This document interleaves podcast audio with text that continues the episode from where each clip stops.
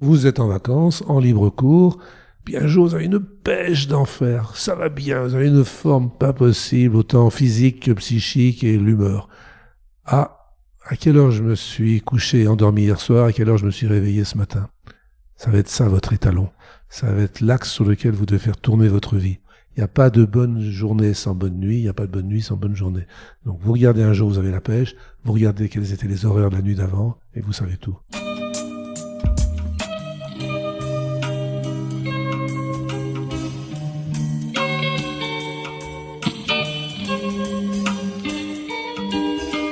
Bienvenue à tous sur Et surtout la santé, votre podcast lyonnais qui décortique des sujets de santé avec des spécialistes, avec des sportifs professionnels et parfois avec des patients aux histoires extraordinaires. Notez que pour la première fois de l'histoire du podcast, nous sommes aujourd'hui avec un invité que l'on connaît déjà grâce à l'épisode 45 dans lequel nous avions parlé de l'effet nocebo. En effet, Patrick Lemoine est également spécialiste du sommeil et en plus d'être extrêmement compétent, il est lyonnais. J'avais donc plusieurs raisons d'aller une deuxième fois à sa rencontre, et c'est avec plaisir que je vous partage notre discussion passionnante dans ce 68e épisode. Si vous vous dites qu'il était temps d'aborder ce sujet lorsque l'on anime un podcast appelé Et surtout la santé, vous avez raison. Car même si aucun cours n'est consacré au sommeil lors des études de médecine, l'importance de ce dernier est bien évidemment capitale pour être et rester en bonne santé. En écoutant cet épisode, vous obtiendrez évidemment des notions sur la physiologie du sommeil, mais j'ai surtout voulu orienter la discussion sur des solutions et la logique à adopter lorsque l'on veut étudier son propre sommeil ou celui de ses patients, dans le but de l'améliorer. Je vous invite donc à écouter la discussion jusqu'au bout, car comme souvent, c'est là que se situent les informations les plus intéressantes et surtout les plus utiles. Et comme d'habitude, si vous êtes reconnaissant du travail que je vous partage gratuitement, je vous rappelle que le meilleur moyen de me remercier est de partager les épisodes sur vos réseaux sociaux ou tout simplement dans la vraie vie, par le bouche à oreille. Merci par avance pour cela, et en attendant, on se retrouve tout de suite pour une riche conversation avec Patrick Lemoine. Bonjour Patrick. Bonjour Étienne. Merci de me recevoir dans votre véranda pour parler de sommeil. Moi qui en manque en ce moment, ça va être intéressant. Donc on s'est déjà vu au podcast numéro 45, ça fait un petit moment. On avait parlé de l'effet nocebo, entre autres. Et euh, bah, une autre de votre spécialité, c'est le sommeil.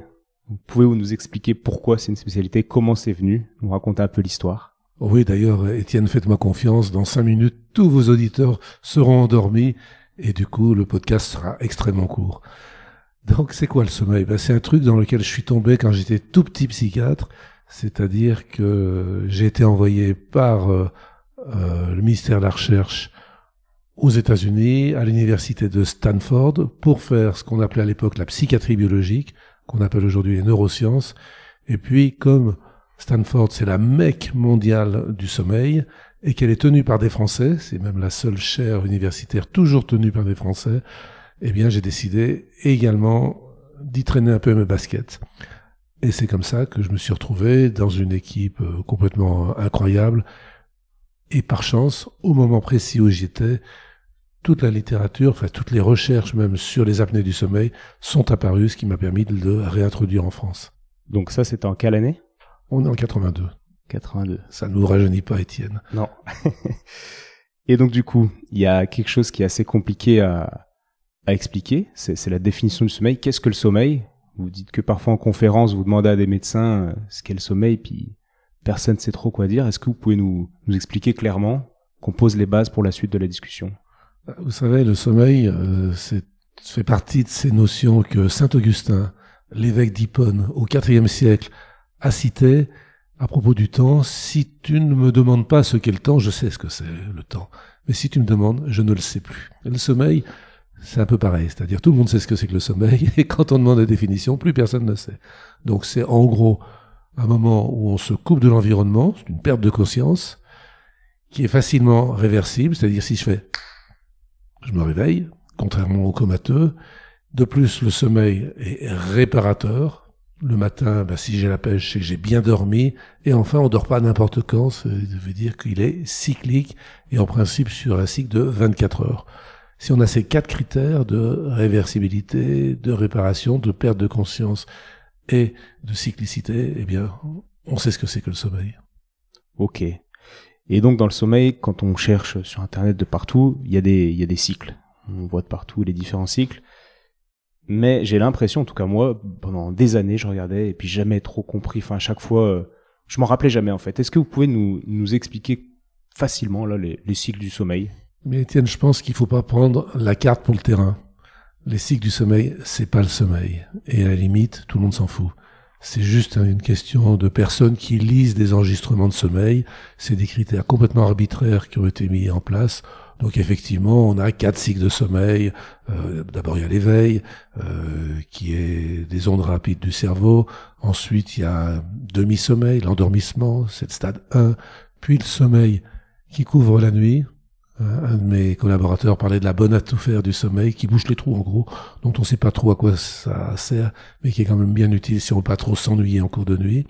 Le sommeil en profond, au stade 3, qui est le cycle essentiel qui se produit chez l'adulte au cours des trois premières heures de sommeil, euh, aux heures habituelles. C'est-à-dire que si vous, Étienne, vous dormez habituellement de 23 heures à 7 heures, si vous vous endormez à 2 heures, vous n'aurez aucune minute de sommeil en profond, donc de sommeil utile, même si vous faites 4 euh, heures de grasse matinée.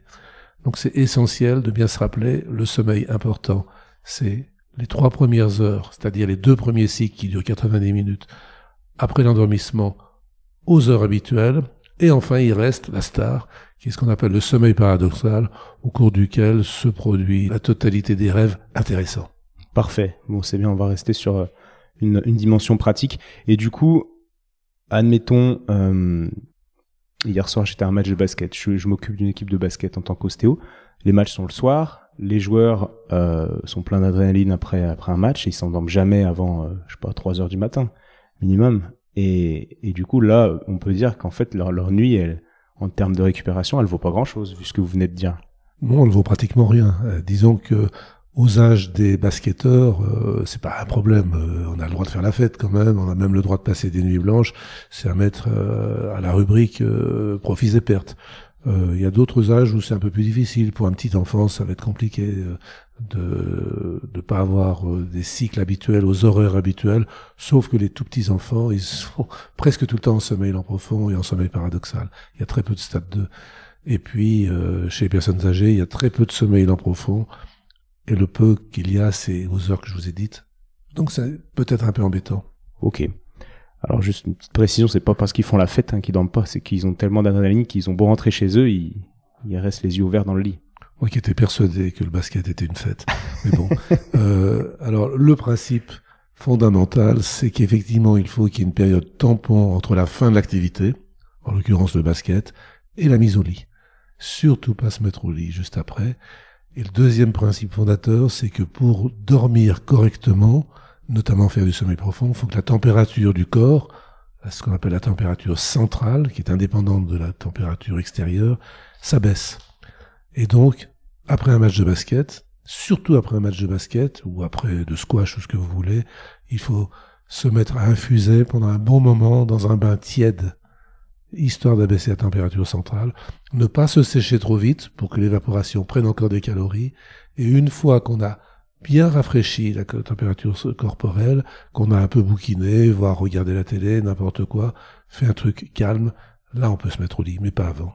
D'accord. Et, de la cryothérapie, vous connaissez ces cabines là de, où on rentre dedans et on se retrouve exposé à un froid extrême? Alors la cryothérapie euh, est quelque chose de je trouve très très intéressant. Euh, elle n'a pas démontré grand-chose en matière de sommeil, elle a surtout démontré en, en matière de bien-être et aussi en matière de douleur. Je connais des personnes, par exemple, qui ont des douleurs abominables de sclérose en plaques, euh, et le seul traitement qui fonctionne chez eux, c'est la cryothérapie. Pourquoi? Parce que c'est un stress tellement énorme pour l'organisme qu'il y a une inondation de l'organisme par ce qu'on appelle les endorphines, d'où le bien-être et la lutte contre la douleur, parce que c'est des endomorphines. Mais on sait quand même que les endorphines, ça fait dormir. Donc, euh, je ne sais pas si vos basketteurs sont aussi riches que les footeux, ce dont je doute un peu. Je suis pas sûr qu'ils aient les moyens d'installer une cabine de cryothérapie chez eux. Mais s'ils veulent le faire, je suis prêt à faire une étude avec eux. Ah bah j'en parlerai à notre ami Manu, non, c'est le prépa physique qui des fois ramène euh, soit un camion avec une cabine, donc les jours juste après le match ils peuvent le faire, soit il y a le centre, un centre dans le sixième qui ouvre euh, après le match pour ça. Et vu qu'ils habitent tous dans le sixième, ils peuvent parfois bénéficier de ça. On est vraiment dans le cœur du sujet, puisque le sommeil n'est rien d'autre que une histoire de thermostat. Hein, dans le cerveau, on a un grand horloger qui s'appelle le noyau suprachiasmatique, peu importe, c'est dans le thalamus, qui fait que il fait tic-tac. Tic le jour, ma température est haute, j'ai la pêche. Tac la nuit, ma température est, baisse, est basse, et donc euh, je dors bien. Et la doctrine habituelle, dont je crois d'ailleurs être à l'origine, c'est faut aller dans le sens de la nature, le matin, une douche la plus chaude, la plus prolongée possible, pour augmenter la température centrale et avoir la pêche, et puis le soir, un bain tiède, sans se sécher pour abaisser la température centrale, je dors profondément. On peut dire exactement le contraire. Pourquoi? Parce que si vous êtes un petit scout et que Yukaidi, Yukaida, vous allez sous une douche glacée le matin euh, après avoir dormi sous tente, qu'est-ce que vous faites? Ben, Sous la douche glacée, vous allez trembler, vous allez euh, devenir tout blanc, vasoconstriction, vous allez abaisser votre température centrale et par réaction, vous allez thermoréguler, c'est-à-dire augmenter considérablement votre température et avoir la pêche. Donc, vous voyez, on prend la nature à contre-pied, les petits scouts n'ont pas tort. Sauf que euh, si on est vieux, si on est malade, si on est déprimé, on n'a pas les moyens de cette dépense calorique pour thermoréguler. C'est donc pas à, recommander, surtout pour les cardiaques. En revanche, le soir, une étude japonaise très intéressante. Je ne sais pas si vous êtes déjà allé au Japon, Étienne, mais euh, si vous l'avez pas fait, euh, allez-y. Et quand vous prendrez un bain avec une famille à la japonaise, vous comprendrez vraiment ce que peut vivre le homard au moment suprême c'est inimaginable la température qu'ils atteignent. C'est impressionnant, un petit peu comme le sauna euh, suédois.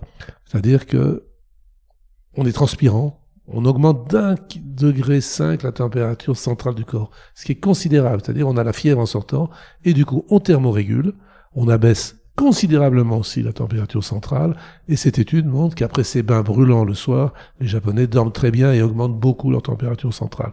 Là encore, faut pas être trop vieux, faut pas être trop fatigué, faut pas avoir une maladie, faut pas être déprimé, faut pas être cardiaque parce que ça peut être dangereux. Donc, cette notion de température est vraiment au cœur de notre euh, sujet d'aujourd'hui.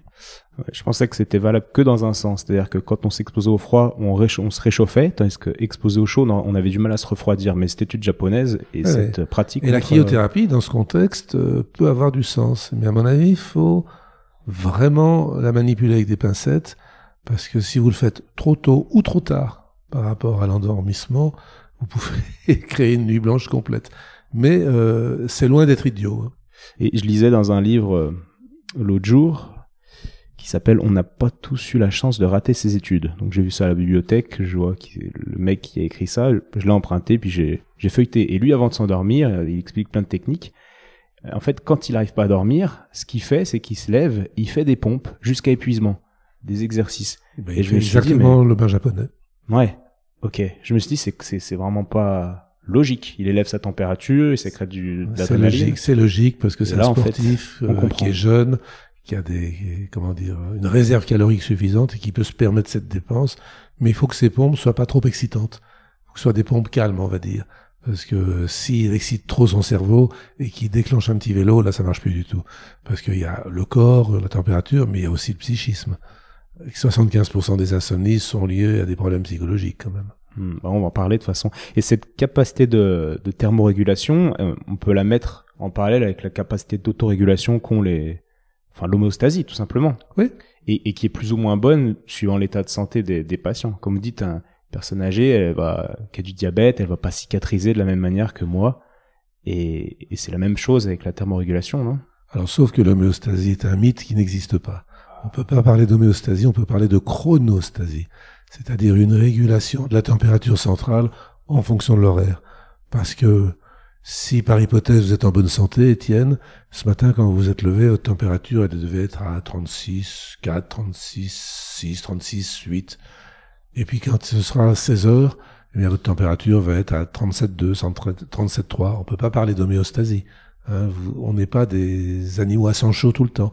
On a des variations.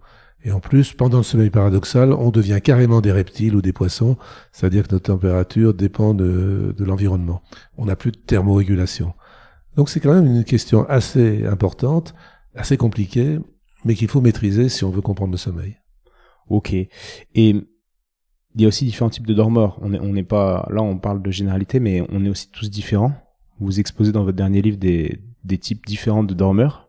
Est-ce que vous pouvez nous Alors là, on rapidement arrive carrément dans la question de la génétique du sommeil. Puisqu'au fond, euh, on est programmé génétiquement pour dormir, chacun d'entre nous, un certain nombre d'heures. Euh, Il y a des moyens dormeurs, c'est la moyenne, on va dire, des Français, entre 7 heures et 8 heures. Dans certaines études, c'est même 7h20, la moyenne, je dis pas la norme. hein.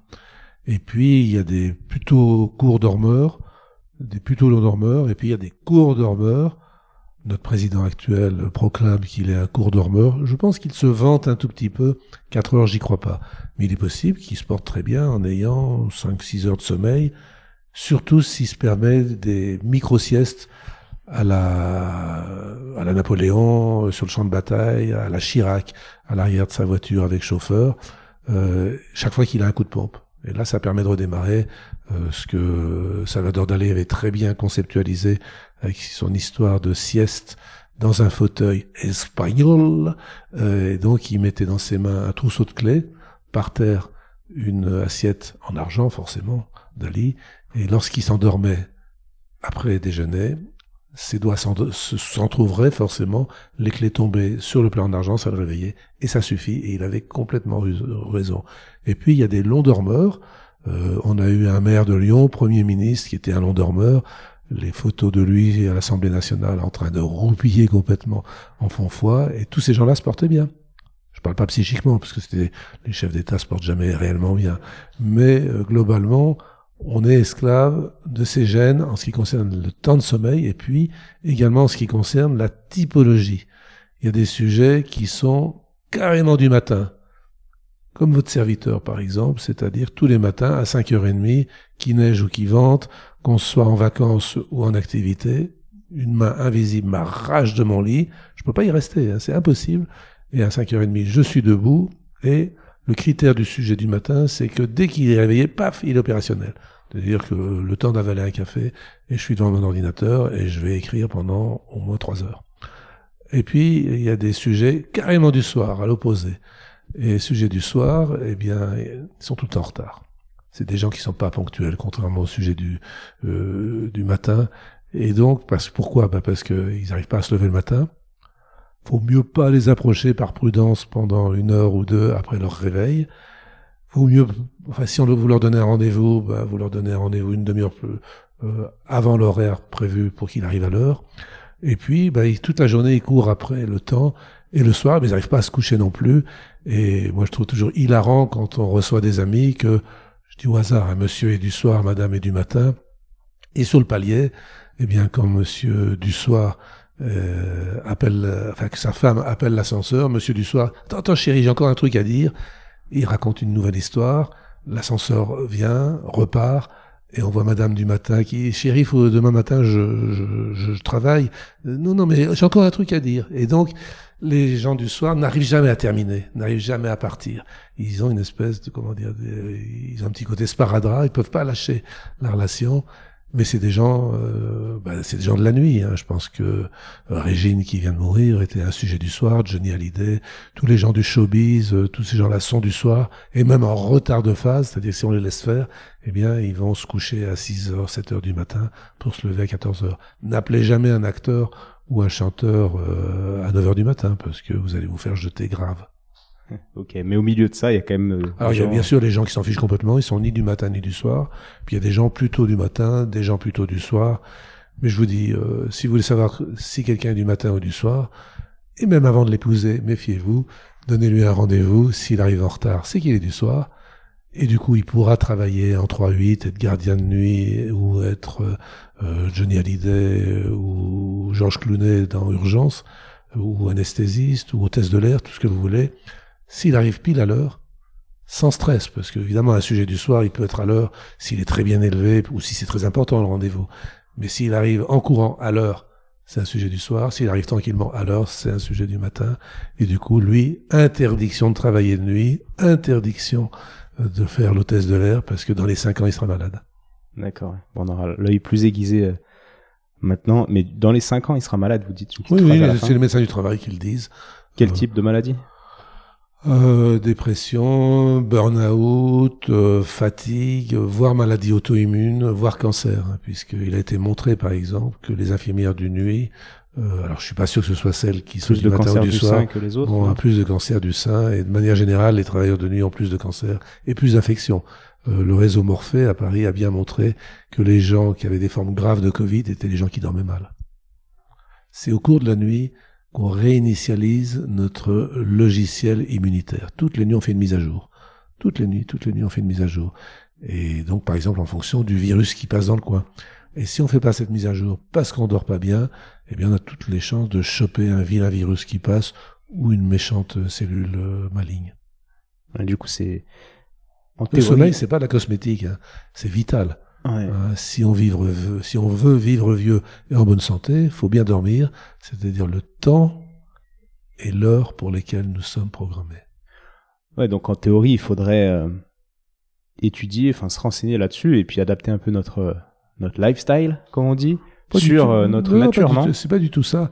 C'est simplement, vous êtes en vacances, en libre cours, puis un jour vous avez une pêche d'enfer. Ça va bien, vous avez une forme pas possible, autant physique que psychique et l'humeur. Ah, à quelle heure je me suis couché, endormi hier soir, à quelle heure je me suis réveillé ce matin? Ça va être ça votre étalon. Ça va être ça votre base. Ça va être l'axe sur lequel vous devez faire tourner votre vie.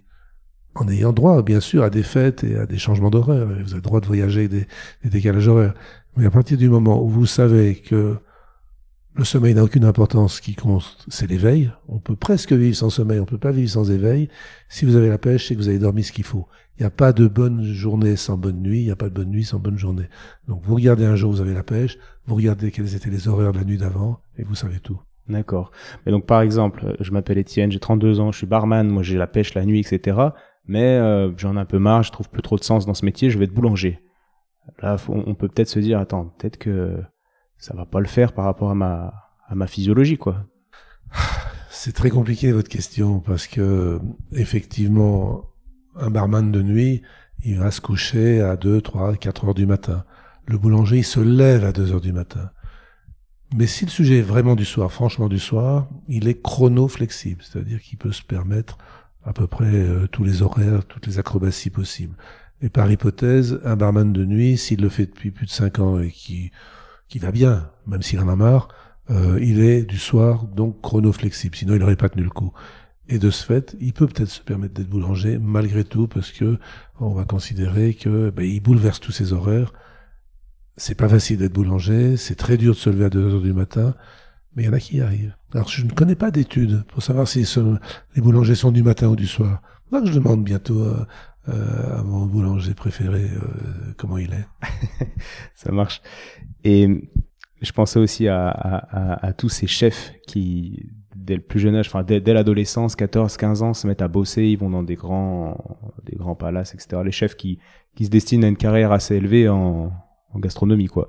Et qui bossent 18 heures par jour, très tôt le matin, très tard le soir. Moi, ce que je me dis, j'ai fait un podcast avec Christian Tête-Doigt pour comprendre comment c'était possible que ce gars ne fasse pas de burn-out alors qu'il a bossé 18 heures par jour pendant, pendant 15 ans, quoi. Et, euh, et je pense qu'il y a une part génétique. Tout le monde ne peut pas faire ça. Qu'est- Qu'est-ce que vous en pensez? On peut supposer que Tête d'Oie, que j'adore, j'aime beaucoup sa cuisine et sa vue, euh, c'est quelqu'un qui doit être un court dormeur génétiquement. Je suppose qu'il est du soir aussi, parce que sinon il tiendrait pas le coup avec euh, des régimes pareils. Parce que les chefs, ils ont cette caractéristique de changer tout le temps d'horaire. Euh, étant donné qu'il y a des jours où ils travaillent pas quand même malgré tout, ils se lèvent à des heures et ils se couchent à des heures très différentes. Bref, c'est quand même un peu le souk, leur rythme. Et donc, je, par hypothèse, un court dormeur du soir. Il peut tenir. Il peut tenir euh, presque indéfiniment, à condition, j'insiste là-dessus, que chaque fois qu'il dans la journée où il bosse pas, il a un coup de pompe, il fasse une micro-sieste. Qui peut durer 30 secondes comme 10 minutes. En tout cas, moins de 20 minutes. Ok. Mais si un enfant rêve euh, d'être le futur Christian Tête-Doigt ou je ne sais qui, mais qui génétiquement est un gros dormeur, il il va avoir du mal, il va avoir des freins dans, dans sa vie, non? Physiologique pour faire ce qu'il aurait aimé faire. Alors, travailler dans la restauration, qu'on soit barman, serveur ou chef, ou même plongeur, sans être du soir, c'est compliqué. C'est très compliqué. Ou alors, il faut aller dans une cantine scolaire. là ça peut le faire. Mais euh, tous ces gens qui se couchent à point d'heure euh, doivent être du soir impérativement. De toute manière, vous savez, notre nature n'est pas si mal faite. Euh, j'avais fait une étude, par exemple, à l'hôpital général d'Aix-en-Provence, où j'avais interrogé toutes les infirmières de nuit qui bossaient depuis plus de cinq ans. Les choses qui n'existent jamais en épidémiologie humaine, 100% étaient du soir. Ça veut dire quoi? C'est que toutes celles qui n'étaient pas du soir, qui avaient pris ce job pour des raisons d'enfants élevés, de mari absent, etc., euh, en fait, avaient soit démissionné, soit été tombées malades, soit avaient été mutées dans les cinq premières années. Et donc, au bout de cinq ans, j'avais sélectionné que celles qui étaient faites pour ce boulot, et donc qui étaient du soir. Donc, en d'autres termes, sans savoir, tous autant que nous sommes, nous choisissons notre profession en fonction de notre typologie du matin, du soir ou indifférent. Pour vous parler d'un cas que je connais bien, le mien, euh, je suis pas anesthésiste, euh, je suis pas réanimateur, je suis pas obstétricien, parce que je sais que je n'aurais jamais tenu le coup. Et même pour aller jusqu'au bout de ma confession, lorsque je suis devenu interne, J'étais très jeune, j'étais le plus jeune interne de, de France parce que j'ai eu du bol. Je pas fait, j'ai été exempté de service militaire, j'avais un an d'avance à l'école, etc., etc. Bref, j'étais très jeune. Eh bien, j'ai remarqué très vite que une nuit de garde, il me fallait qu'un jour pour me remettre. Donc très vite, je me suis fait élire doyen des internes. Puis une fois élu doyen, j'aurais dit, vous savez, c'est beaucoup de travail, faut m'exempter de garde. Ils m'ont cru. Et du coup, je n'ai plus jamais fait de garde et tout allait bien dans le meilleur des mondes de, de l'internat du Vinatier pour moi. D'accord. Donc on, on s'adapte, on, fait confiance au, au, à notre adaptation ah, et, à notre, à notre du soir, peu importe. Euh, parce que, mais globalement, les psychiatres sont plutôt avec des horaires réguliers. Euh, Les ophtalmos aussi. Euh, les ophtalmos, c'est le premier choix à l'internat. Le majeur d'internat, généralement, prend ophtalmo, et c'est sûrement une des raisons. Euh, nos, tous nos choix professionnels sont dictés par être du matin ou du soir. Les journalistes, globalement, sont du soir. Pourquoi? Parce qu'il y a l'image romantique, Humphrey Bogart, toute la nuit devant la rotative, euh, attend la sortie du quotidien.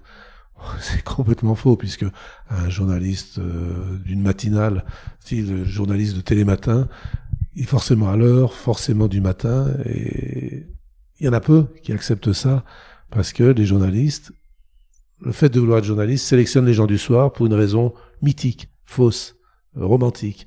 Euh, donc chaque fois que j'ai eu affaire à des journalistes, j'ai été très surpris quand ils étaient à l'heure, parce que ils tranchaient avec le reste de, la, de, la, de leur profession. D'accord. Et donc on va en venir à ce qu'on a touché un petit peu du doigt, de ces, problématiques quand on, quand on manque de sommeil. Euh, déjà, qu'est-ce que, comment peut-on dire, comment pouvez-vous dire à quelqu'un, ben vous, vous manquez de sommeil? Alors c'est une question qui est ambiguë. Euh, pourquoi alors? S'il y a un manque de sommeil, c'est-à-dire une vraie dette de sommeil, docteur, je ne dors pas. Ah oui, dans la journée, comment ça va? Je suis épuisé, j'ai des coups de pompe, il y a des moments j'arrive plus à me concentrer, à mémoriser. Il y a une dette de sommeil. Le sommeil ne se juge que dans la journée. Parce que j'ai du mal à discuter avec quelqu'un qui est en train de dormir. C'est pour ça que les gens du sommeil sont très malheureux. Ils peuvent jamais parler avec les gens quand ils sont en train de réaliser l'objet de leur travail. Euh, en revanche, euh, docteur, je ferme pas l'œil de la nuit. Et dans la journée, ça va? Oui, oui, ça va. Pourquoi? Euh, Là, je pense que c'est une insomnie, pas par dette de sommeil, mais par non-perception du sommeil. Parce qu'il y a des gens, ils dorment, mais ils savent pas qu'ils dorment.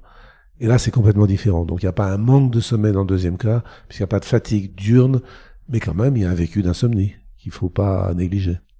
Donc, c'est la clinique, en fait, qui, qui va Uniquement. Tout repose sur la clinique. Là, l'enregistrement de sommeil qu'on appelle la polysomnographie, pardon pour le barbarisme, eh bien, est quelque chose qui ne sert qu'aux spécialistes et en général uniquement en cas d'hypersomnie, les gens qui dorment trop, pas beaucoup, hein, qui dorment trop, c'est-à-dire qui dorment plus qu'à une époque et qui sont complètement somnolents en plus dans la journée, et également pour les gens qui ont des phénomènes euh, para, c'est-à-dire qu'ils ont soit euh, par exemple, euh, ils vivent leurs rêves et puis ils vont étrangler leurs femmes pendant leur sommeil parce que c'est des anciens flics qui passent les menottes euh, ou qui maîtrisent un méchant. Donc ils mettent en action leurs rêves. Ça, ça peut être grave. Donc ça, là, on va les enregistrer. Quelqu'un qui a des mouvements des jambes pendant le sommeil, des, gens qui ronflent et qui ont des apnées. Les hypersomniaques, on les enregistre tous.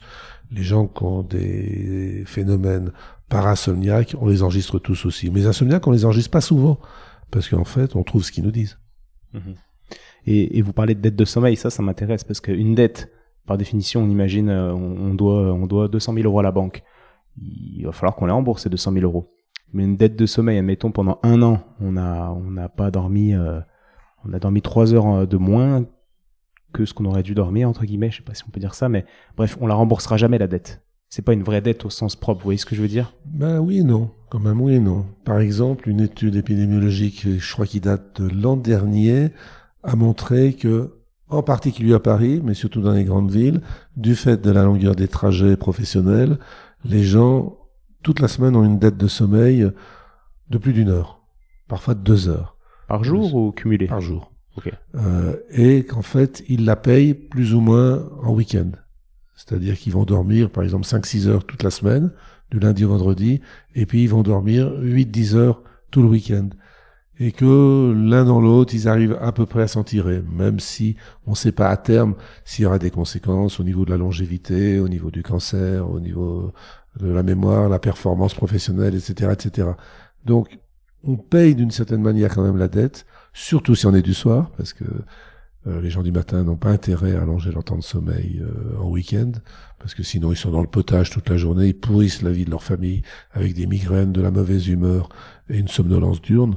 Euh, on connaît tous hein, un cousin, un oncle, un conjoint qui qui est, qui est pas bien, qui est subdéprimé, agressif, migraineux tous les week-ends et pendant les 15 premiers jours de vacances ce qui pourrit la vie de toute la famille. Donc ça, c'est des sujets du matin. On sait aussi qu'il y a une mortalité importante au cours de la première année de la retraite, parce que les gens disent, youpi, je suis en retraite, plus besoin de me lever pour aller au boulot le matin. Pas de bol, si c'est des gens du matin, ils se mettent en retard de phase, ils dépriment et ils plongent. On va parler de ce retard de phase. Mais du coup, il y a aussi une autre étude qui, montrait que, euh, je crois que c'est des gens qui ont essayé de s'arrêter de dormir pendant, je sais pas, deux jours, trois jours à la suite. On remarque bien que, donc, deux trois jours, admettons, ça fait 21, allez, on va dire 21 heures euh, de sommeil de dette. Ils vont pas dormir 21 heures à la suite quand ils vont se remettre à dormir. Ils vont faire des bonnes nuits de 12 heures. Et puis au bout de deux nuits, tac, la dette elle est payée. Alors que vous voyez ce que je veux dire? Alors le seul exemple vraiment référencé avec enregistrement de sommeil, c'est celui du, jeune Randy qui avait 17 ans, qui voulait être au livre Guinness des, records et qui pendant 11 jours et 11 nuits n'a pas dormi. Et ça on le sait puisqu'il avait des électrodes sur la tête. Euh, pas dès le premier jour parce que les gens de San Diego, de l'université de San Diego, n'ont été au courant qu'au bout de 3-4 jours et ont foncé avec leurs appareils et sont mis à l'enregistrer.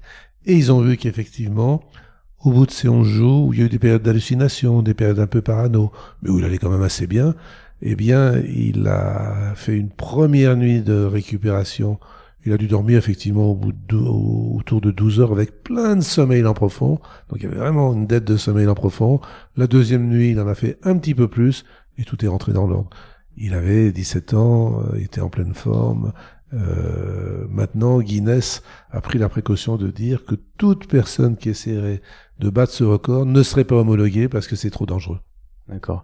Mais vous voyez ce que vous dites, ça, m'intéresse parce qu'il y a cette notion aussi de, qualité entre guillemets de sommeil. La personne qui a une grosse dette de sommeil, au lieu de compenser la dette par le nombre exact euh, d'heures qui lui manquent, il peut dormir comme une masse entre guillemets, si je parle en langage un peu populaire, en sommeil profond si on veut, et ça compense. Oui, c'est une compensation qualitative, pas quantitative. C'est-à-dire qu'effectivement, le sommeil n'est pas un banquier et on ne rembourse pas sous pour sous, mais on remboursera plutôt euh, euh, troisième euh, stade de sommeil pour troisième stade de sommeil. Et encore, Randy, il avait quand même sur 11 jours, il avait une sacrée dette de sommeil en profond qu'il a très vite payé en fait. Hmm.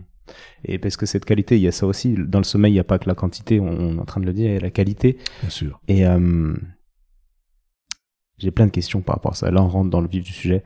Euh, un sommeil de qualité, déjà, on va définir ça. C'est un sommeil qui s'enchaîne euh, où s'enchaînent, on va dire, les phases qu'on a décrites tout à l'heure? Pas du tout. Pas du tout. Un sommeil des qualités, c'est un sommeil qui fait que le lendemain, on a On est en forme la journée, ok. Donc surtout pas de normalisation, surtout pas de critères euh, objectifs. J'ai la pêche, j'ai eu un sommeil de qualité. Je vais pas plus loin que ça. Mais, ouais, il y a des gens mais il faut que ça tienne. Il y a des ethnies, il y a des cultures qui sont très différentes de nous. Par exemple, jusqu'au 19e siècle, avant l'invention de la lumière, eh bien, il y a, le sommeil était biphasique, c'est-à-dire que les gens se couchaient assez tôt, euh, un peu comme les poules, euh, quand la nuit tombait, ils dormaient jusqu'à 2 heures du matin, c'était le premier sommeil, ils se levaient, ils mangeaient, ils jouaient aux cartes, ils allaient voir les voisins, ils papotaient, et puis au bout d'une heure ou deux, ils se recouchaient, ils faisaient leur deuxième nuit. Ils se portaient très bien.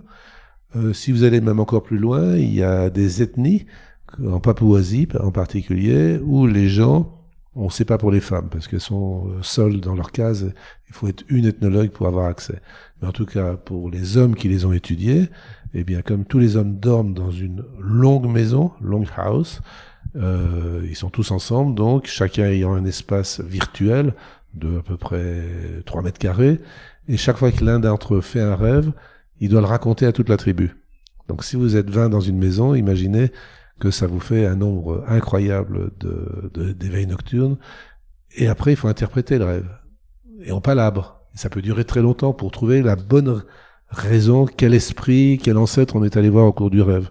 Et une fois le palabre terminé, on se rendort. Et certains chercheurs disent qu'un Tindama ne peut jamais dormir plus de 45 minutes de suite. Et du coup, dans la journée, ces gens, eh bien, ils passent leur temps à, s'endormir. Donc ils ont, une dette de sommeil phénoménale et il paraît que c'est hallucinant. Enfin c'était, parce que c'est les années 60, ça, ça a complètement disparu maintenant. Ils ont leur portable, ils ont leur ordinateur, etc.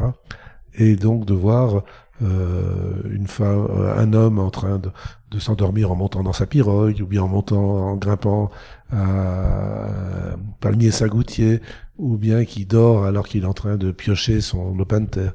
Donc là encore, c'est des gens qui se portent quand même plutôt bien, même si à l'époque leur espérance de vie était des plus réduites, mais pour d'autres raisons, entre autres. Mais donc l'idée très occidentale très ethnocentré, mon cher Étienne, que vous avez, que la nuit on dort, le jour est réveillé, n'est pas vrai. Si vous allez en Andalousie, les gens font des siestes de 2-3 heures et des nuits de 4 heures. C'est biphasique aussi. Et c'est des gens qui vivent aussi longtemps que nous. Ouais, c'est ça le problème en France, c'est qu'on n'est pas la, le rythme de la société n'est pas fait pour, s'endormir euh, n'importe quand, quoi. Oh ben, non, je pense que la société pourrait s'adapter. Avec le réchauffement climatique, il y a toutes les chances que dans, une vingtaine d'années, euh, on adopte un rythme espagnol.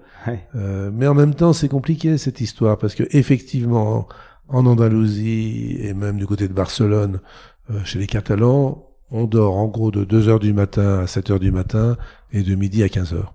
Et donc on a son taf de sommeil. Donc on va dire c'est le climat. Au bah Portugal, non, bah non, c'est pas vrai, parce que leurs voisins de palier, effectivement, les Portugais, ils font pas la sieste, ils ont le même climat. Et le plus étonnant, c'est que, est-ce que c'est de la culture, est-ce que c'est de l'épigénétique? Les descendants culturels des Espagnols au Chili, au Pérou, au Mexique, champions, toute catégorie de la sieste, on fait la sieste parce qu'on est hispanophone, alors que les descendants culturels, parce que génétiquement ils sont africains, euh, les Brésiliens, euh, ne font pas la sieste parce qu'ils parlent portugais. Donc, on peut pas, on doit être multi, multi explication si on veut un peu comprendre tout ça. Vous connaissez Edgar Morin, j'imagine. Oui, enfin, ça fait longtemps que je l'ai pas vu. oui. Mais dans son livre euh, Pensée globale, il, explique bien qu'en fait, on n'est pas juste euh, un homme, un être biologique. On est en même temps un être biologique, en même temps un être social et en même temps un être, je sais plus le dernier. Psychique, oui. Ouais, enfin, il, il parle d'être ternaire. Enfin, c'est intéressant en fait de penser. Mais lui, c'est sûrement un bon exemple parce qu'il a plus de 100 ans et puis dans sa tête, c'est un jeune homme. Ouais. Euh, donc, euh, on peut... moi, j'imagine quand même qu'il a bien dormi toute sa vie. Ouais, faudra aller lui demander. J'essaye de faire un podcast avec lui depuis un moment, mais difficilement contactable. Bah, si, si, vous le faites, emmenez-moi. Ça marche. Et donc, du coup, admettons qu'on ait euh, qu'on ait un déficit de sommeil, c'est-à-dire que on est d'accord que c'est la clinique, je viens vous voir, je vous dis bah moi putain, je suis ostéopathe, j'arrive pas à tenir, je m'endors sur mes patients, euh, ça fait euh, deux mois que ça dure, je comprends pas, et puis c'est vrai que j'arrive pas à dormir, etc. Euh, quels sont les risques? On va parler de solutions évidemment après, mais quels sont les risques sur ma sur ma santé en fait? En d'autres termes, à quoi ça sert dormir? C'est ça votre question. Ouais, on peut dire ça. Oui, bah, j'ai envie de dire la première chose qui est bien démontrée maintenant, c'est ça me permet de vivre longtemps et en bonne santé. Pour une raison simple, c'est que ce qui permet d'imaginer que je vais encore quelques belles années devant moi, c'est l'état de mes télomères. Les télomères, c'est l'extrémité des rubans d'ADN. Et si, bah, quand je suis jeune, mes télomères, ils sont vachement grands et ils sont en pleine forme, ils n'ont pas de trous.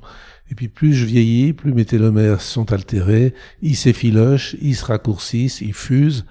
Et heureusement, toutes les nuits, on a des petites couturières qui s'appellent des télomérases qui ravaudent euh, nos bouts de, de, ruban. Et si je dors pas bien, mes télomérases, elles marchent pas bien. Deuxièmement, euh, c'est au cours du sommeil, du moins pendant le sommeil profond, donc trois premières heures, je me répète, chez l'adulte, euh, chez l'adulte, euh, que je fabrique l'hormone de croissance. Et l'hormone de croissance, bah, ça permet de cicatriser, ça permet de mémoriser, ça permet de faire les mises à jour de mon ordinateur euh, immunitaire, donc plein de choses. Et puis, ça me permet aussi, si je dors bien, de baisser ma tension artérielle, euh, de baisser le stress, taux de cortisol, euh, euh, hormones thyroïdiennes et toutes ces choses-là. Ça veut dire que si je dors pas bien, eh bien, je vais vivre moins vieux, je vais choper les microbes qui passent, je risque de choper un cancer. Si je dors pas bien, je vais mal mémoriser, je risque d'aller du côté du sombre royaume du sire Alois Alzheimer, euh, je risque d'avoir une maladie auto-immune, style Parkinson, euh, sclérose en plaques. Je peux vous en dire encore. Hein. Je peux déprimer, je peux avoir une hypertension artérielle avec des AVC. c'est pas cool de pas bien dormir. Euh, je vous ai dit, je vous parle pas de cosmétiques aujourd'hui. ouais, non, bien sûr. Euh, D'où l'importance de, de, de, de synthèse au sommeil quand on est professionnel de santé, parce que on, va y venir après aussi, mais un généraliste en général, euh, quand on lui dit qu'on manque de sommeil, bon bah allez, bah, cachez en général. Eh bien, je, je vais vous, c'est à mon tour de vous poser une question, mon cher Étienne. Savez-vous combien d'heures sont consacrées à l'enseignement du sommeil au cours des huit ans d'études de médecine, des quatre ans d'études d'infirmier et des cinq ans d'études de psychologie? Alors, laissez-moi réfléchir. Je pense qu'on peut faire un parallèle avec, avec la nutrition, euh, qui est extrêmement importante et qui est enseignée, je crois, euh, je sais pas, quatre heures sur un parcours de médecine. Donc, je pense que le sommeil, ça doit être quelque chose d'aussi faible. Je dirais quatre heures, un cours. Eh ben, vous avez tort. Non. Zéro heure. Ah, d'accord. Zéro heure, sauf, sauf les apnées du sommeil. Parce que là, on est dans l'organique. Euh, et puis c'est de la respiration, donc c'est en pneumo. Mais autrement, zéro heure. Ce qui veut dire qu'un médecin qui s'installe, quelle que soit sa spécialité, mais notamment un généraliste, n'a pas eu une heure de consacrer à l'insomnie. Moi, quand je me suis lancé à faire des remplacements en médecine générale, c'est extraordinaire. Je savais tout sur la tétanie, dont je sais que ce problème euh, parathyroïdien, euh, de toute ma carrière, statistiquement, je n'en verrai jamais, puisque c'est un cas nouveau par an dans tout Rhône-Alpes. Un cas par an. Donc je n'en verrai jamais statistiquement.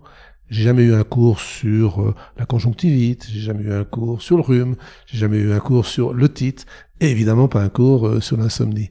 C'est l'aberration des études de médecine, où effectivement les enseignants sont des chercheurs la plupart du temps, très pointus et qui enseignent ce qui les intéresse. Mais on va pas parler de, choses aussi vulgaires que le rhume ou que, que, le rhume des foins ou que l'insomnie. Hmm. Ce qui aboutit par des comportements. Euh, c'est dramatique parce qu'effectivement, euh, docteur, je dors pas bien. Eh ben oui, prenez un comprimé de somnifère. Médecine presse-bouton, Jean-Marcel Ferret appelait ça comme ça. Moi, je parle de médecine presse-pilule. Oui. Ce qui revient au même, on est d'accord. Ok. Mais comment comment il ferait? Désolé, ça, ça m'interroge. Je me mets à la place. Moi, je suis dans le monde des ostéopathes. Je suis ostéopathe et nous, on se forme en fait. On, je dépense une somme euh, importante chaque année. Je vais en formation, etc. Je dédie beaucoup de temps euh, à ma formation et mes amis kinés, pareil, ils se forment. Il y a plein plein de formations. Alors c'est mon monde, donc je sais ce qui se fait. Mais en médecine générale, j'ai des amis généralistes mais je sais pas, c'est pas trop culturel d'aller se former. J'ai l'impression que c'est plutôt euh, la culture de bosser du lundi au, vendredi et puis euh, couper le téléphone, partir en week-end, revenir bosser. Alors la plupart des généralistes euh, ont un domaine de prédilection. Il y en a qui vont être bons en cardio, nuls en dermato, bons en psychiatrie, nuls en, ostéopathie, en rhumatologie. on peut plus de nos jours tout maîtriser, ça n'est plus possible. Ah, c'est sûr. Et c'est important euh, de connaître les limites des généralistes à qui je tire mon chapeau parce que je suis impressionné par le, la somme de connaissances qu'ils maîtrisent. Bien plus, moi c'est facile, le sommeil, la dépression, les psychotropes, tout ça, c'est facile. Euh, c'est quand même vachement limité. Moi je suis estomaqué par leur niveau de connaissance, du moins ceux qui se forment et qui continuent à se former. Donc on peut pas leur faire ce reproche, surtout dans le temps qu'il aurait imparti. Et vu leur niveau de revenu. Mais euh, en effet, vous avez raison, la formation continue, avec un minimum de connaissances dans la plupart des domaines, devrait être importante. Et puis surtout, euh, la capacité à orienter. Un bon généraliste, c'est quelqu'un qui a un bon carnet d'adresses. On ferme la parenthèse. De toute façon, je suis bien d'accord avec vous. Hein. Je jette pas la pierre et je sais qu'il y a tellement de choses qui à savoir que c'est impossible de savoir. Pour en revenir au sommeil, euh, vous parliez tout à l'heure, non, ou dans le, livre, vous disiez que les insomniaques, euh, les jeunes insomniaques, vont faire les dépressifs de demain. En gros, je vous le dis peut-être différemment. Ouais. L'aphorisme des épidémiologistes qui suivent les gens en cohorte, c'est-à-dire euh, dans le temps, ont effectivement démontré qu'une insomnie chronique sans cause à 20 ans risque fort de se transformer en dépression à 40 ans. C'est toujours des questions d'horloge. La dépression, qu'est-ce que c'est? C'est un syndrome inflammatoire lié à un problème d'horloge et en principe à un retard de phase.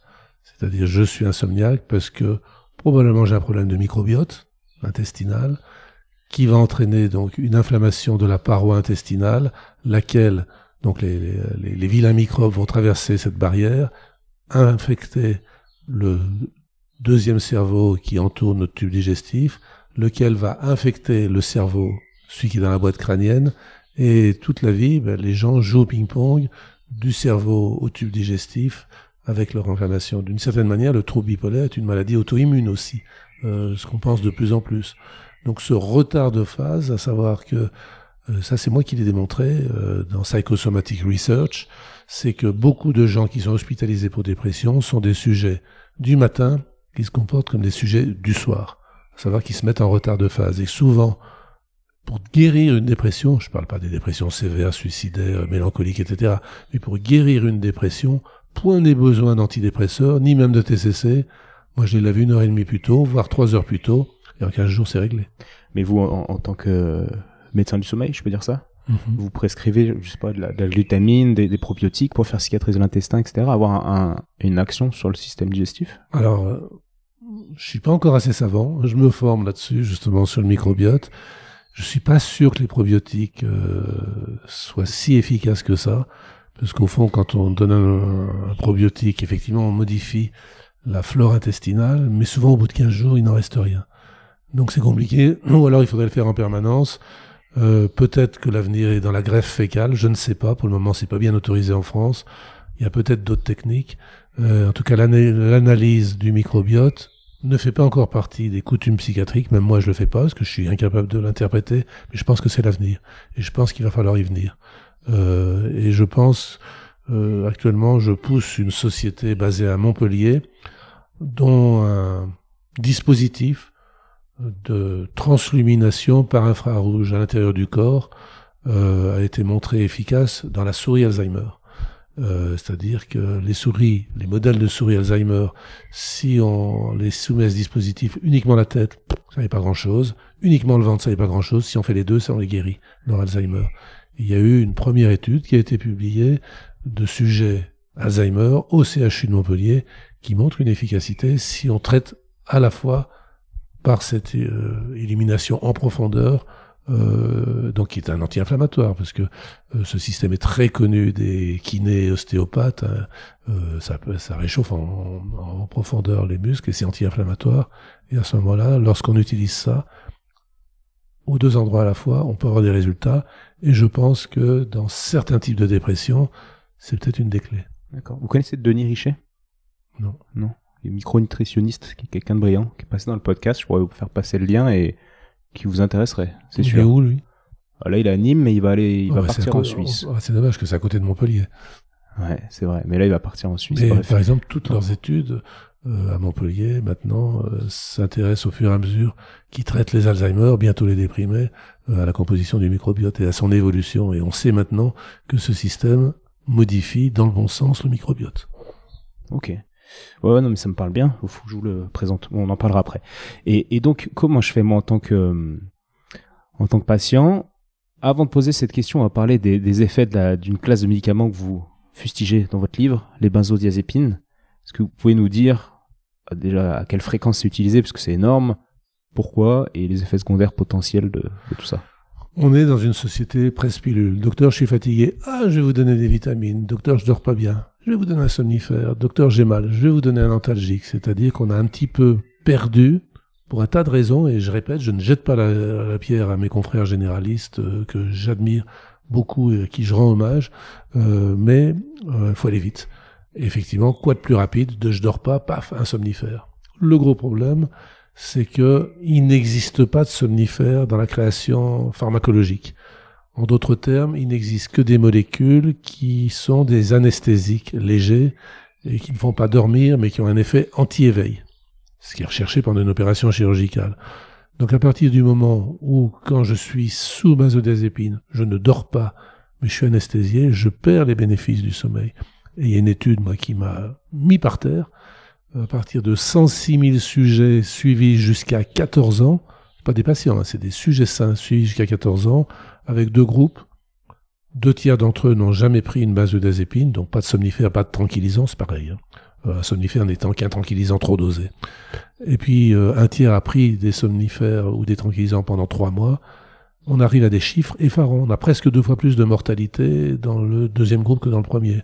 Alors bien sûr, s'ils sont malades, s'ils prennent des médicaments, c'est qu'ils sont malades, donc il faut corriger, mais on arrive quand même à une surmortalité considérable dans le groupe de gens qui ont pris des benzodiazépines. Donc c'est des trucs vachement dangereux, et en plus ils sont inefficaces, puisqu'ils font pas dormir.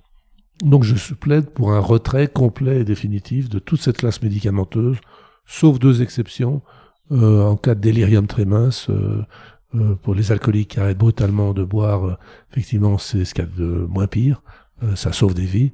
Et deuxièmement, on pourrait imaginer que pour SOS médecins, pour les services d'urgence, on pourrait garder un anxiolytique pour la crise d'angoisse, l'attaque de panique, parce que là aussi, bah, c'est tellement insupportable, c'est tellement horrible qu'il faut les traiter euh, immédiatement et massivement. Mais autrement, je suis pour un retrait complet et définitif de ces molécules, qu'on soit clair. Vous avez jamais subi de pression de, la part des labos qui... Mais même pas, c'est un mythe ça, c'est un mythe. Pourquoi? Parce que ça rapporte plus une thune. Ça vaut rien. c'est des produits qui n'ont plus de promotion depuis. Le dernier qui a été promu, à ma connaissance, c'est l'alprazolam, Xanax, et qui est sorti. Euh, c'était quand j'étais aux États-Unis, c'était en 82 pas eu de promotion depuis. C'est-à-dire, j'ai pas vu euh, un ou une visiteuse médicale depuis 40 ans pour vendre l'Imovan, du Stinox, euh, du Valium ou du Xanax.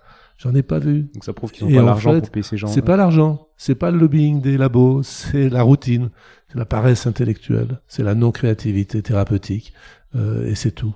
Euh, mais je, je, pense que les laboratoires, enfin, moi j'ai jamais été approché par un laboratoire qui me dise oh, franchement t'exagères, ça va pas. Et, pendant tant, tant, que j'étais encore dans les hôpitaux publics, euh, j'avais beau tirer à, dos, à boulet rouge déjà sur cette classe de produits, les laboratoires m'ont toujours confié d'autres études sur des médicaments plus respectables.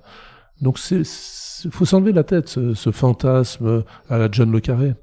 Et, vous dites c'est de la paresse, c'est de la bêtise, de la bêtise, non C'est de la. Non, j'ai pas dit la bêtise, j'ai dit la paresse. Jacques Brel ça. Et de la, non créativité. La, non créativité. D'ailleurs, la dernière fois vous m'aviez dit toute médecine, toute thérapeutique doit être euh, créative. Absolument. marqué.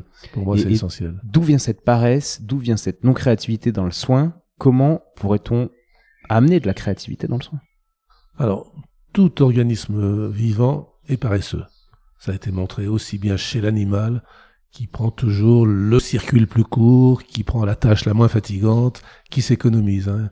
Euh, ça a été montré aussi chez Homo sapiens. Il y a une étude qui se passe au Tchad où on a vu qu'il y avait des restes euh, d'hommes préhistoriques euh, qui faisaient des, des, des bifaces en silex, avec du silex complètement médiocre, mais vraiment de mauvaise qualité alors que à quelques kilomètres de là, mais en montagne, avec des chemins difficilement accessibles, il y avait du super silex. Les mecs, feignants déjà, ont préféré faire des mauvaises haches euh, avec du mauvais silex parce que c'était fatigant d'aller chercher le bon. Donc on voit bien que la paresse fait partie du vivant. On s'économise. En revanche, une des caractéristiques de l'humain, c'est pas la seule et on n'est pas les seuls à l'avoir, c'est la créativité. Et la créativité, c'est quoi? C'est quand j'ai du plaisir. Donc effectivement, euh, cette tendance actuelle de faire des arbres décisionnels euh, tue la créativité parce que alors bien sûr en cancéro c'est obligé en antibiotiques c'est obligé parce qu'il y a des protocoles et puis il faut mais dans mon domaine qui est la psychiatrie je pense qu'un psychiatre qui est pas créatif qui n'invente pas à chaque fois qu'il voit un patient et qui veut le soigner c'est pas un bon psychiatre s'il est dans les arbres décisionnels, c'est pas un bon psychiatre. C'est quand même fort de café de s'apercevoir que les informaticiens passent leur vie à faire des systèmes de plus en plus conviviaux d'intelligence artificielle où les machines essayent de se comporter, de penser comme des hommes, et que, à l'inverse, les cliniciens essayent de faire des systèmes où on va penser comme des ordinateurs. Ça va pas. Donc le message, ça serait détachez-vous des, des arbres décisionnels, prenez un peu de recul, rappelez-vous que vous êtes humain. En matière de maladies fonctionnelles. Hein. Ouais, en matière, exactement. Merci de le préciser. Mais le message serait rappelez-vous que vous êtes des humains, que vous avez cette part de créativité en vous, que vous avez affaire à des humains. Vous êtes feignant, mais vous devez être créatif. et, pour, euh, et parce que si vous voulez prendre votre pied en faisant votre métier, il faut être créatif. Ouais, c'est pas moi, possible. Moi-même, je suis feignant. Hein. J'ai quand même écrit Éloge de l'ennui. Ouais. L'ennui est proche de la paresse. Ouais, vous êtes feignant. Vous vous levez quand même à 5 heures tous les matins pour écrire. Ouais, mais j'ai aucun mérite, c'est génétique. Et en plus, c'est une addiction. Peut-être aussi. D'accord. C'est possible, vous pensez, de, d'être thérapeute, de réfléchir en arbre décisionnel et de prendre du plaisir sur le long terme? C'est peut-être possible, mais c'est pas mon cas. Ouais. Moi, je suis incapable. Je ne supporte pas. Je pense que c'est pas mon cas non plus. Bref. Ok. Et donc c'est vrai que si j'étais cancérologue, je vous dis, ou cardiologue, ou, ou antibiologue, euh, je répondrais très différemment. Bien très sûr. Différemment, parce que pour un cancérologue, euh, le pied, c'est de soigner dans les règles de l'art, avec un arbre décisionnel, un cancéreux et de le guérir. C'est là qu'il est son pied. Hmm. Donc c'est autre chose. Ouais. Merci pour euh, de clarifier tout ça. Et pour en revenir au benzodiazépine, il y a deux effets secondaires, enfin un effet secondaire moi qui m'a qui m'a marqué, qui, qui, me paraît extrêmement logique, c'est une, perte de tonus du tonus musculaire qui aboutit à une euh, pas rétractation mais une sorte de chute de la mandibule vers l'arrière qui favorise les apnées du sommeil. Absolument. Mais également qui favorise tout le massif glossopharyngien s'affaisse. Exactement. il est comme paralysé. Et donc effectivement ça aussi ça favorise les apnées. Pour, pendant, quand j'ai écrit ce livre, pour moi, la cause principale de la mortalité sous benzodiazépine était liée aux apnées du sommeil. Euh, je pense qu'il y a un autre facteur que j'ai négligé dans le livre, c'est euh, la réinitialisation, enfin la, mise à jour de, des systèmes immunitaires, qui a priori, même si c'est spéculatif ce que je vais dire, a priori n'a pas lieu quand on dort sous enfin, quand on dort avec plein de guillemets sous somnifère, puisqu'on ne dort pas vraiment, et donc, a priori, c'est pas démontré, on ne fait pas de mise à jour de l'ordinateur, euh, enfin de, du logiciel immunitaire. Et donc je pense aussi qu'une bonne cause de la mortalité sous benzodiazépine, c'est le fait que les gens chopent euh, probablement plus d'infections, plus de cancers. Ok. On va vite euh, s'orienter vers les solutions, parce que l'heure passe. Et donc pour ceux qui, qui écoutent, de toute façon, vous avez écrit des, des livres sur le sommeil. Le dernier, le titre exact, c'est je Docteur, je ne dors pas. Docteur, je ne dors pas. Chez Albin et Michel ah Non, chez Odile Jacob. Odile Jacob, excusez-moi. Vous trouverez, je pense que je partagerai une photo sur Instagram. Et donc venons-en aux, solutions. Donc j'ai pas envie, je suis patient, je je dors mal dans le sens où la journée, je souffre de mon manque de de sommeil la nuit parce que j'ai du mal. D'ailleurs, on n'a pas parlé de de cet effet euh, cette de ce jugement subjectif, mais quand on dort mal la nuit, on, on le sent de manière subjective, on est moins bien. Une fois, j'ai discuté avec une amie et je lui disais Est-ce que tu es heureuse Elle me disait Ben, franchement, quand je dors bien, ouais. oui, tout à fait. L'humeur est associée, bien entendu, au sommeil. Euh, mais au sommeil quand on dort à l'heure, surtout. Plus que. C'est moins quantitatif que chronobiologique. C'est-à-dire, je vous l'ai dit, euh, le déprimé, c'est quelqu'un qui est en retard de phase. Quelqu'un qui se lève à l'heure pour laquelle il est programmé et de bonne humeur, par, par hypothèse. Hmm. Et donc la première étape pour, euh, pour essayer de corriger, on va dire, ces, ces, ces, troubles du sommeil, vous dites, je vous cite, il faut trouver un médecin qui endosse la casquette et la pipe de Sherlock Holmes pour trouver les coupables. Ouais. Donc, est-ce que vous, vous, pouvez nous parler de ces, ces, principaux coupables que vous voyez en, consultation, des choses que, que, que, que, la personne qui écoute pourrait se dire, ah ouais, et si je changeais ça, des choses assez... Alors Sherlock Holmes, il commençait quand même par étudier le contexte. Il faisait une étude, il était incroyablement observateur. Et pour moi, étudier le contexte, c'est demander aux patients de télécharger un agenda de sommeil. Il y en a un très bien, par exemple, dans le site Morphée, qui est gratuit. Euh, merci Sylvie Royan-Parola qui a mis ça en place. Et donc, pendant un mois, surtout pour les filles, parce que il y a les cycles féminins qui modifient le sommeil en fonction des dates des règles. Et donc, pendant un mois, soigneusement, tous les matins et tous les soirs, remplir cet agenda de sommeil pour qu'on sache s'il y a des règles, s'il y a des lois. Par exemple, il y a des personnes qui dorment bien toute la semaine et puis à partir du vendredi soir, ils anticipent le week-end et ils dorment plus bien. D'autres, c'est le contraire. Euh, comme je vous l'ai dit, il y a des, femmes qui dorment pas bien avant, pendant, rarement après les règles. Euh, il y a des gens qui ne dorment, qui n'ont pas la pêche le lundi matin. Pourquoi? Parce qu'ils sont levés trop tard le week-end, euh, le samedi, dimanche, et qui sont des sujets du soir. Bref, il faut télécharger un sommeil qui n'est pas une photo, mais qui est un film, euh, qui couvre tout le mois. C'est essentiel. Et ensuite, le traitement va être suivi pour voir l'évolution sur l'agenda de sommeil. Donc ça, c'est vraiment l'outil de base. Si on veut être un peu plus sophistiqué, on peut mettre euh, une petite montre bracelet, euh, un actimètre qui va permettre aussi d'avoir une idée. Et si on le superpose aux agendas de sommeil, on peut avoir une idée assez précise de la qualité du sommeil, s'il y a beaucoup de mouvements pendant le sommeil, etc. Ensuite, effectivement, ben, l'enquête peut, démarrer. Et il y a plein de coupables. Premier coupable, c'est... Avant de passer au coupable, je suis désolé, je vous coupe, avec une petite nuance, vous en parlez dans le livre, et je suis entièrement d'accord avec ça, parce que dans le monde du, du sport dans lequel je suis pas mal, on, j'ai l'impression que ça, ça, ça, pollue un peu parfois, c'est la data. C'est-à-dire que vous le dites vous-même, le meilleur moyen de ne pas dormir, c'est de vouloir dormir. C'est-à-dire que la personne qui, qui est focalisée sur son sommeil, qui va tout noter, tac là, j'ai mangé ça, machin, il va être tellement focus qu'au final, ça va être contre-productif. De la même manière que les cyclistes, on en parlait avec Jérôme Cousin dans un épisode, lui, il évite toute la data, enfin, il en fait le moins possible. Il me dit, j'ai des, des collègues qui deviennent fous, en fait, qui partent en burn-out parce qu'ils calculent tout et ça les fait vriller. Il y a un peu cet effet-là. Ah bah de toute façon, l'orthosomnie, c'est-à-dire le désir de dormir parfaitement bien, est une des grandes causes d'insomnie. Je ne dors pas parce que je veux dormir. Comme il y a l'orthorexie, euh, il y a des gens qui peuvent pas faire, avoir un repas sans avoir leur calculateur qui va leur dire combien de vitamines, combien de calories, etc. Il y a des gens qui peuvent pas se balader. Ils ont un podomètre qui va leur dire combien de pas ils ont fait. Et puis ils vont être félicités s'ils ont fait leur nombre prévu de, de pas dans la journée. Et puis, il y a des gens qui passent leur temps à mettre des, des, des smartphones à, côté de leur lit pour savoir euh, s'ils ont bien dormi ou pas. Je suis vent debout contre ça, sauf s'il y a un problème. C'est-à-dire, si je dors pas bien, pourquoi pas? Euh, Mais pendant un mois, deux mois, mais pas plus. Euh, juste pour voir euh, comment je dors et puis si ça s'améliore avec le traitement dont on va parler.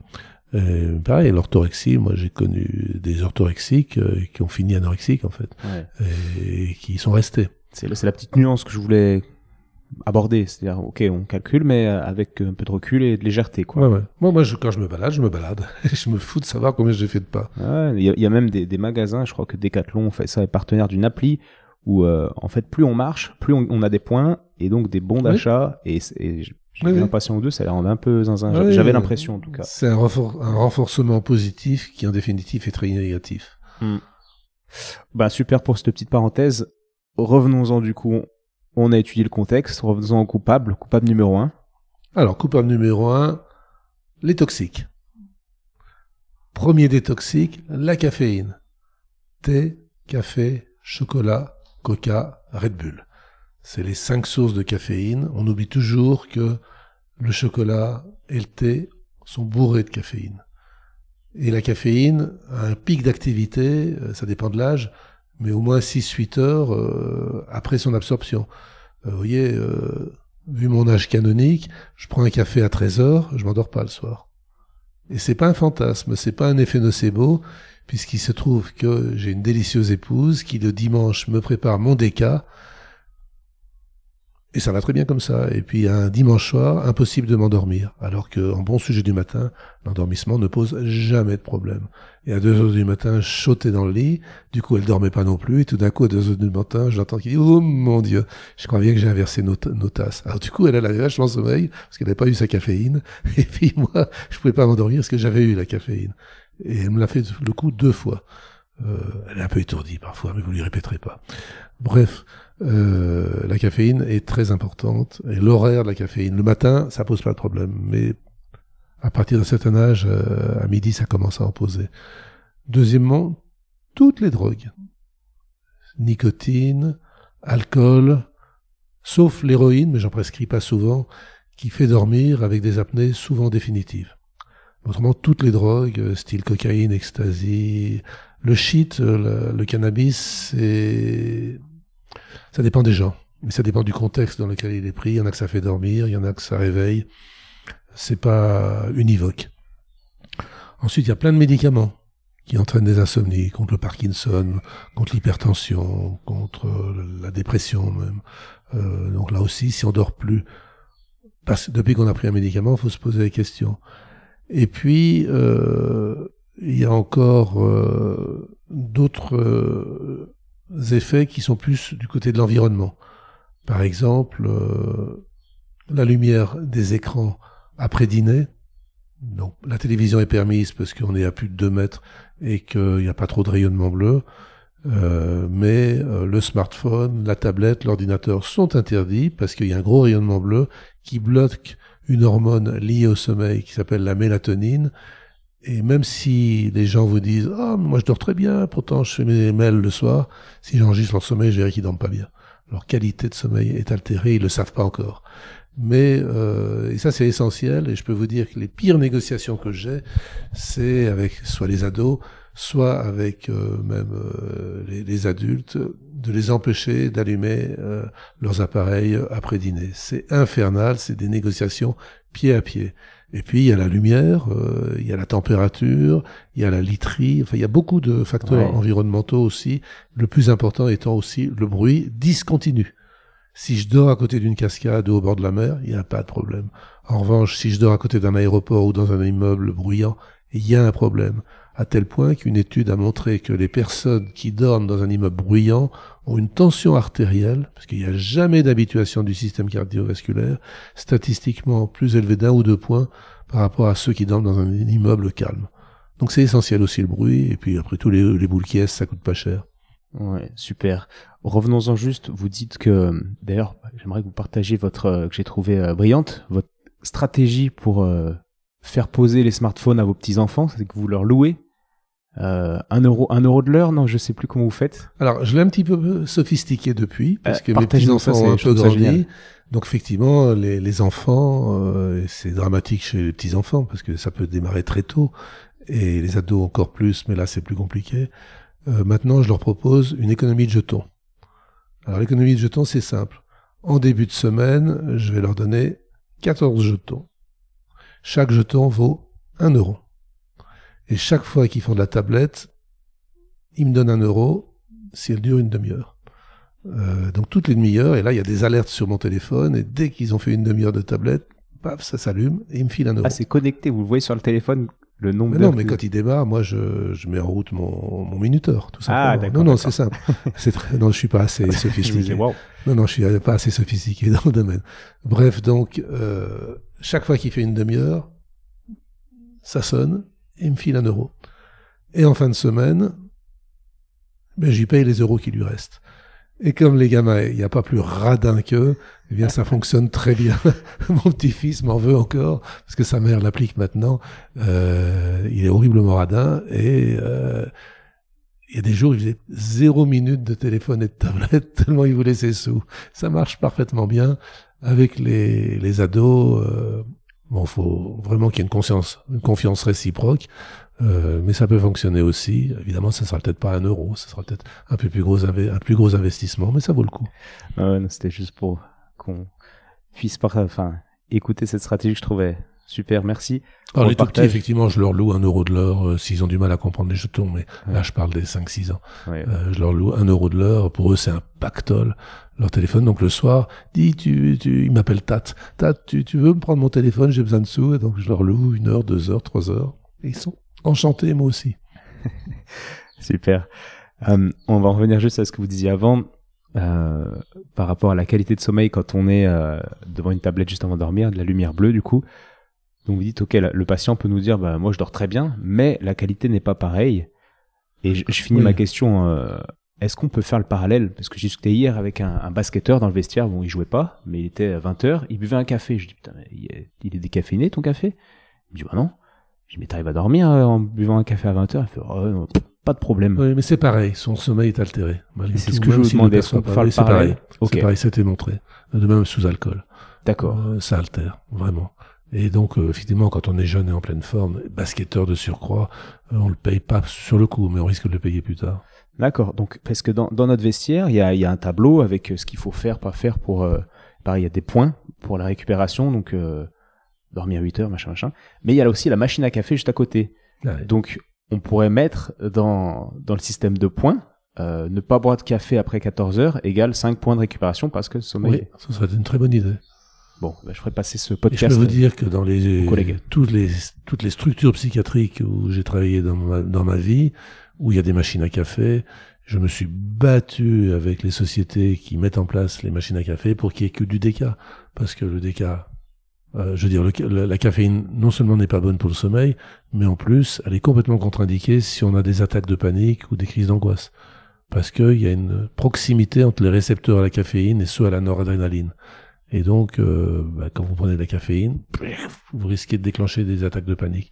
Et ça, c'est très peu prescrit, l'absence de caféine chez les paniqueurs. Et pourtant, c'est important. Ouais, il y a des gens qui, qui, qui, qui sont pas, qui sentent pas les effets. Mais moi, comme vous, si je prends un morceau de chocolat, des fois ma compagne me, des fois en dessert et un petit cas de chocolat, elle me le propose le soir. Et je dis que je dors pas. Elle se moque de moi parce qu'elle me ouais. croit pas. Mais moi, je- c'est comme vous, je, je dors très mal quand C'est vous qui êtes dans le vrai. Ouais. Vous qui êtes dans le vrai. Alors, je sais pas s'il existe du chocolat décaféiné, faut voir. je sais pas.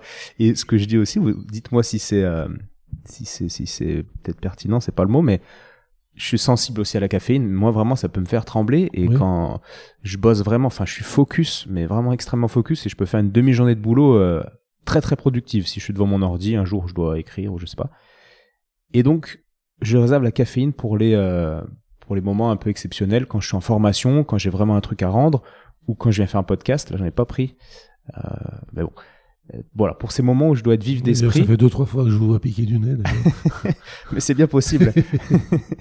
Euh, parce qu'en ce moment, je dors peu. J'ai annoncé au podcast dernier que j'étais papa, et, euh, et comme tous les nouveaux papas, mon sommeil en ce moment, il est, il est perturbé. Donc on en, Et oui. Ce thème m'intéresse À grandement. force de voir des insomniaques, euh, un immense pourcentage me dit j'ai commencé ma carrière d'insomniaque à la naissance de mon premier enfant. Ouais. Donc il faut vraiment, au moment où on a un enfant, bien suivre tous les principes du sommeil des enfants. C'est essentiel.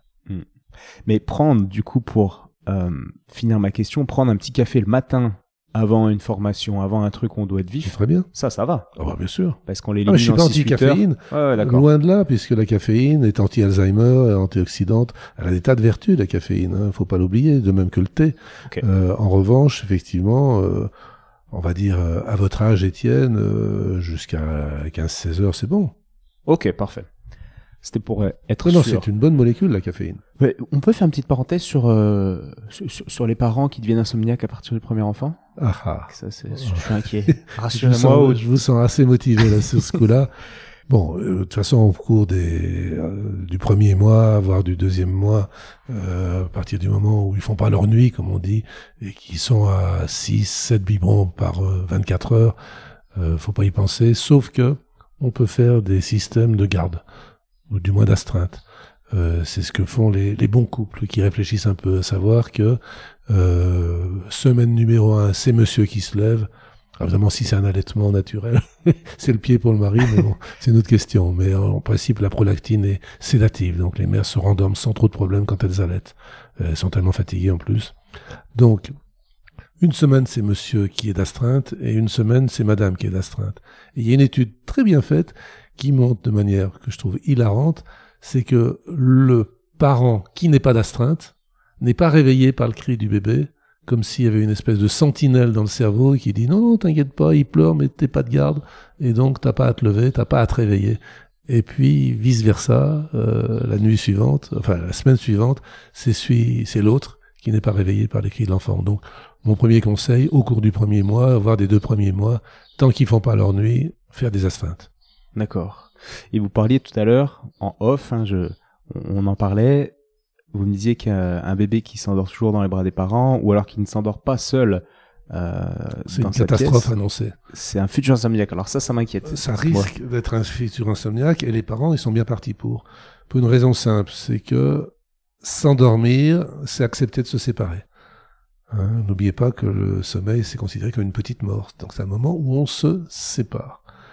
Il n'y a aucune angoisse du noir chez les petits-enfants jusqu'à l'âge de deux ans. C'est un pur fantasme des parents, ça. Ça n'existe pas. Donc toutes les veilleuses et le fait de rester après son, aux côtés de son petit en le touchant de la main jusqu'à ce qu'il s'endorme, c'est une catastrophe. la première chose qu'on doit apprendre aux enfants, aux petits-enfants, c'est de s'endormir seul. Donc on les berce, on les masse, on les palpe, on leur chante une berceuse, on fait tout ce qu'on veut, mais on quitte la chambre avant qu'ils soient endormis. Ok. Crucial, c'est vital pour tout le monde. Ouais. Donc le cododo, ok, mais on le met avant, on quitte la chambre, on vient dormir après, etc. Voilà. Ouais. Oui, le cododo, c'était alors euh, il, y a, il y a 20 ans, même il y a 10 ans, c'était le, le péché suprême, c'était interdit. Euh, mon Dieu, euh, Oedipe, euh, dormir avec euh, la mère pour un garçon, avec le père pour une fille, c'était abominable. Et puis il y a toute une mode qui arrive. Euh, je crois pas que ce soit idiot, parce qu'en fait, on voit bien que dans la majorité des peuples premiers, euh, ceux qui vivent en dehors de l'électricité, tous ces trucs-là, bah, le cododo, et même, euh, enfin, le bébé est en contact physique 24 heures sur 24 avec sa mère. Euh, vous savez, à l'africaine, là, ce magnifique mouvement de la mère qui euh, enlève le bébé de son dos, qui est accroché par une espèce d'immense châle, et qui, par cette belle arabesque, le pend à sa mamelle, et c'est magnifique, et ça marche. Donc, euh, en fait, faut pas avoir de trop de, de règles rigides. Il y a des modes aussi beaucoup. Mais Ouais. il y a une règle quand même, c'est ils s'endorment seuls. Ok. C'est surtout cette clé que je voulais que Ouais. vous partagiez. Super. Donc là, on, on va revenir aux coupables. On a parlé des coupables, toxiques, etc. Euh, bon, il y en a d'autres quand même. Donc environnementaux, on en a parlé. Euh, et maintenant, il faut parler des maladies. Mais c'est des petites causes, tout ça. Enfin, les maladies, c'est une petite cause. C'est- C'est très rare dans l'insomnie, mais ça Ouais. existe. Euh, une hypertension artérielle non soignée, une infection urinaire non soignée, un cancer du rein, euh, une douleur, n'importe quelle douleur, Bien une sûr. fièvre, n'importe quelle fièvre, c'est des causes d'insomnie. En général, euh, pas permanente, sauf si c'est une douleur chronique ou une fièvre chronique. Ouais, mais ça, ça- ouais, ok. Ça, c'est du bon Donc sens. ça, on va dire. c'est toutes les pathologies qu'il faut rechercher quand même. Bien Docteur, sûr. je dors pas, c'est pas un Imovan tout de suite, c'est on va regarder ce qui, ce qui se passe, quel est le diagnostic avant le traitement. 75% des cas, ça reste quand même les causes de psy. Donc Ouais. il y a l'insomnie transitoire, c'est parce que j'attends un événement, qu'il soit heureux ou malheureux. Mhm. C'est-à-dire que j'imagine, Étienne, que pendant les 8-15 jours avant la naissance de votre premier héritier, vous n'avez pas très bien dormi, c'était un événement heureux. Et que votre femme non plus, mais elle, elle Ouais, avait ouais, d'autres raisons mécaniques. pas-. Ok. Je vais Mais pas tout si dévoiler que- Mais si c'était euh, 8 ou 15 jours avant votre mise en examen, vous n'auriez pas bien dormi non plus. Oui, bien sûr. Je suppose qu'il y a 15 jours, euh, Monsieur Macron, dans l'attente d'un événement heureux, Madame Le Pen, dans l'attente d'un événement malheureux, ont mal dormi. Pareil. Hmm. Parce que l'organisme fait pas la différence entre l'événement heureux et malheureux, c'est une stimulation Hmm. dans tous les cas. Donc on, on dort pas bien la veille de son mariage, la veille de son enterrement, j'en sais rien, mais la veille d'un enterrement, oui. D'accord. Et, et, et j'allais mettre, j'allais vous mentionner le stress. C'est une forme de stress au Oui, final. bien sûr, c'est un Ouais. stress. Ok. Mais c'est l'annonce du stress plus que le stress. Ouais. Parce que l'annonce du stress, c'est un stress. Oui. Ouais. et donc ça, il y, y a des techniques. Là, on va venir aux solutions. Enfin. Euh, Alors quand même, pour être complet un petit peu dans le panorama, euh, ça c'est les insomnies psychologiques, on va dire normales. En médecine chinoise, par exemple, euh, ce type d'insomnie, c'est aberrant de la soigner. Pour eux, c'est exactement comme quand vous vous cognez contre un mur, ça fait aïe, la douleur est normale, ça soigne pas, on va pas soigner le mur. Et donc cette insomnie, c'est le signe de quelque chose pour les Chinois. Ils traitent le quelque chose, mais pas du tout l'insomnie percée. En, en revanche, donc, il y a toutes les maladies qui entraînent de l'insomnie. Au premier point, au premier plan, c'est la dépression, qui est le grand fournisseur d'insomnie. Mais il y a également certains troubles anxieux, les états maniaques, et puis les apnées du sommeil. Euh, 9 fois sur 10, c'est une hypersomnie, mais une fois sur 10, c'est euh, une insomnie. Les mouvements des jambes pendant le sommeil ou avant de s'endormir, les impatiences, donc le restless leg euh, syndrome. Euh, et puis il y a la croix des unités de sommeil, c'est-à-dire l'insomnie qu'on appelle, parce que ça fait chic, psychophysiologique, celle qui n'a pas de cause, euh, et qui fait que les gens organisent leur vie autour de ça. Et enfin l'insomnie par non-perception du sommeil, qu'on appelle aussi insomnie paradoxale ou subjective. Et là, on a fait à peu près le tour de, de la question. Et l'insomnie qui a pas de cause représente combien de quel pourcentage des insomnies? Je suis incapable de vous répondre, je n'en sais rien. Moi, je trouve qu'il y en a trop. Euh, je sais pas. Parce que parce que ça me paraît pas si compliqué au final de, de regarder les coupables. Étudier l'environnement? Oui, oui. Je sais pas ce que vous en pensez, mais bon. oui. Oh, la plupart du temps, on trouve, hein, quand même. J'ai envie de dire que au moins 9 fois sur 10, on trouve la cause, on la corrige. Euh, mais quand même, la grande cause, je l'ai oublié, pourtant c'est la plus importante, c'est les erreurs. Euh, les gens qui se couchent pas à l'heure qu'il faut, qui se lèvent pas à l'heure qu'il faut, euh, qui font n'importe quoi avec leurs horaires de sommeil ou leur temps de sommeil. Donc ça aussi, c'est une cause essentielle. Donc ça, ça s'étudie plutôt avec un médecin du sommeil Oui, Si on n'a pas envie de- non, non, non, non, l'agenda de sommeil, ça permet de Soi-même, on se renseigne sur le Ouais, Avec sujet. l'agenda de sommeil et on revient toujours à ce que je vous ai dit. La règle d'or, c'est j'ai la pêche aujourd'hui. À quelle heure j'ai dormi hier Donc là, on peut, vous êtes favorable à, c'est pas l'automédication, mais l'auto-analyse. Si, bien sûr. Ouais. Je suis tout à fait favorable. Et même l'automédication, je suis pas contre. D'accord, ok. C'est bien, ça responsabilise les patients. Au lieu d'aller voir docteur, j'ai mal là, bon bah Bien prenez ce sûr. cachet. Bien sûr. Et Ouais. puis euh, euh, il y a quand même des bonnes sources euh, sur Internet. Je crois. Je pense que Doctissimo, Wikipédia sont de très bonnes sources.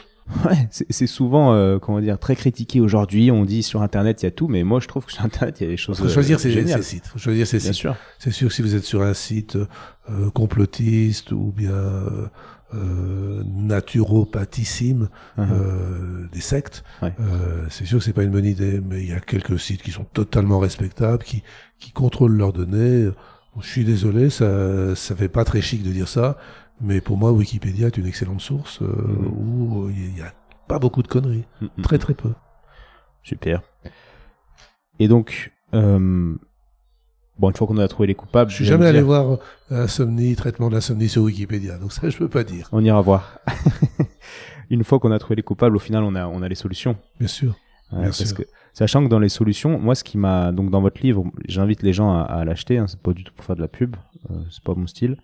Mais euh, vous Je me suis trompé tout à l'heure, c'est Docteur, j'ai mal à mon sommeil. C'est pas Docteur, je ne dors pas. C'est un autre Docteur, Ah. je ne dors pas. Mon dernier livre, c'est Docteur, j'ai mal à mon sommeil, qui est un peu la quintessence de ce que je parle, de ce que je pense. ouais, mais qui est très, qui est très abordable, et ouais, facilement compréhensible, je trouve, et, et pratico-pratique, surtout à la fin. Donc dans votre traitement de base, vous parlez de la mélatonine, et moi ça m'a, ça m'a surpris parce que vous la mettez en dans, dans, dans la première chose à prendre, Oui, en tête de gondole. en tête de gondole, on va dire. Alors en suite de gondole, j'ai dû le noter, vous parlez, ouais, je crois que c'est au, troisième, euh, au troisième plan, vous parlez de la, de plante, de la valériane, je crois. Et je me dis, mais pourquoi vous mettez pas la valériane en tête de gondole, qui est une plante, entre guillemets, naturelle, etc., mais la mélatonine, qui est une hormone, pourquoi elle vient pas après, en fait, mélatonine? Bah, j'ai le malheur d'avoir une formation assez scientifique. Et je pense que la mélatonine, à libération prolongée, j'insiste là-dessus, parce que la mélatonine simple, ça sert pas à grand chose. Les études sont contradictoires pour la bonne et simple raison qu'en 20 minutes, elle est détruite. Et si vous prenez à 22 heures un comprimé mélatonine simple, à 22h30, vous n'en avez plus. Donc on a du mal à comprendre comment on peut dormir toute une nuit avec euh, une substance qui est si vite éliminée, alors que si elle a libération prolongée et qu'elle existe dans l'organisme tout au long de la nuit, ça se comprend mieux. Sauf dans les cas de décalage horaire, ou si on veut remettre quelqu'un à l'heure, comme un ado par exemple, auquel cas effectivement c'est un chronobiotique, c'est-à-dire ça remet les pendules à l'heure, bien que ce soit controversé aussi. Donc la mélatonine à libération prolongée a quand même un niveau de preuve qui est pas mauvais, qui est pas excellent, hein, mais qui est pas mauvais. Et j'ai envie de dire que 6 si je suis pessimiste, 7 si je suis optimiste fois sur 10, ça règle le problème. Ça mange pas de pain, c'est une molécule qui est antioxydante, c'est la plus antioxydante de toutes les molécules de la création. Donc par hypothèse, elle est anti-vieillissement, anti-âge et anti-cancer.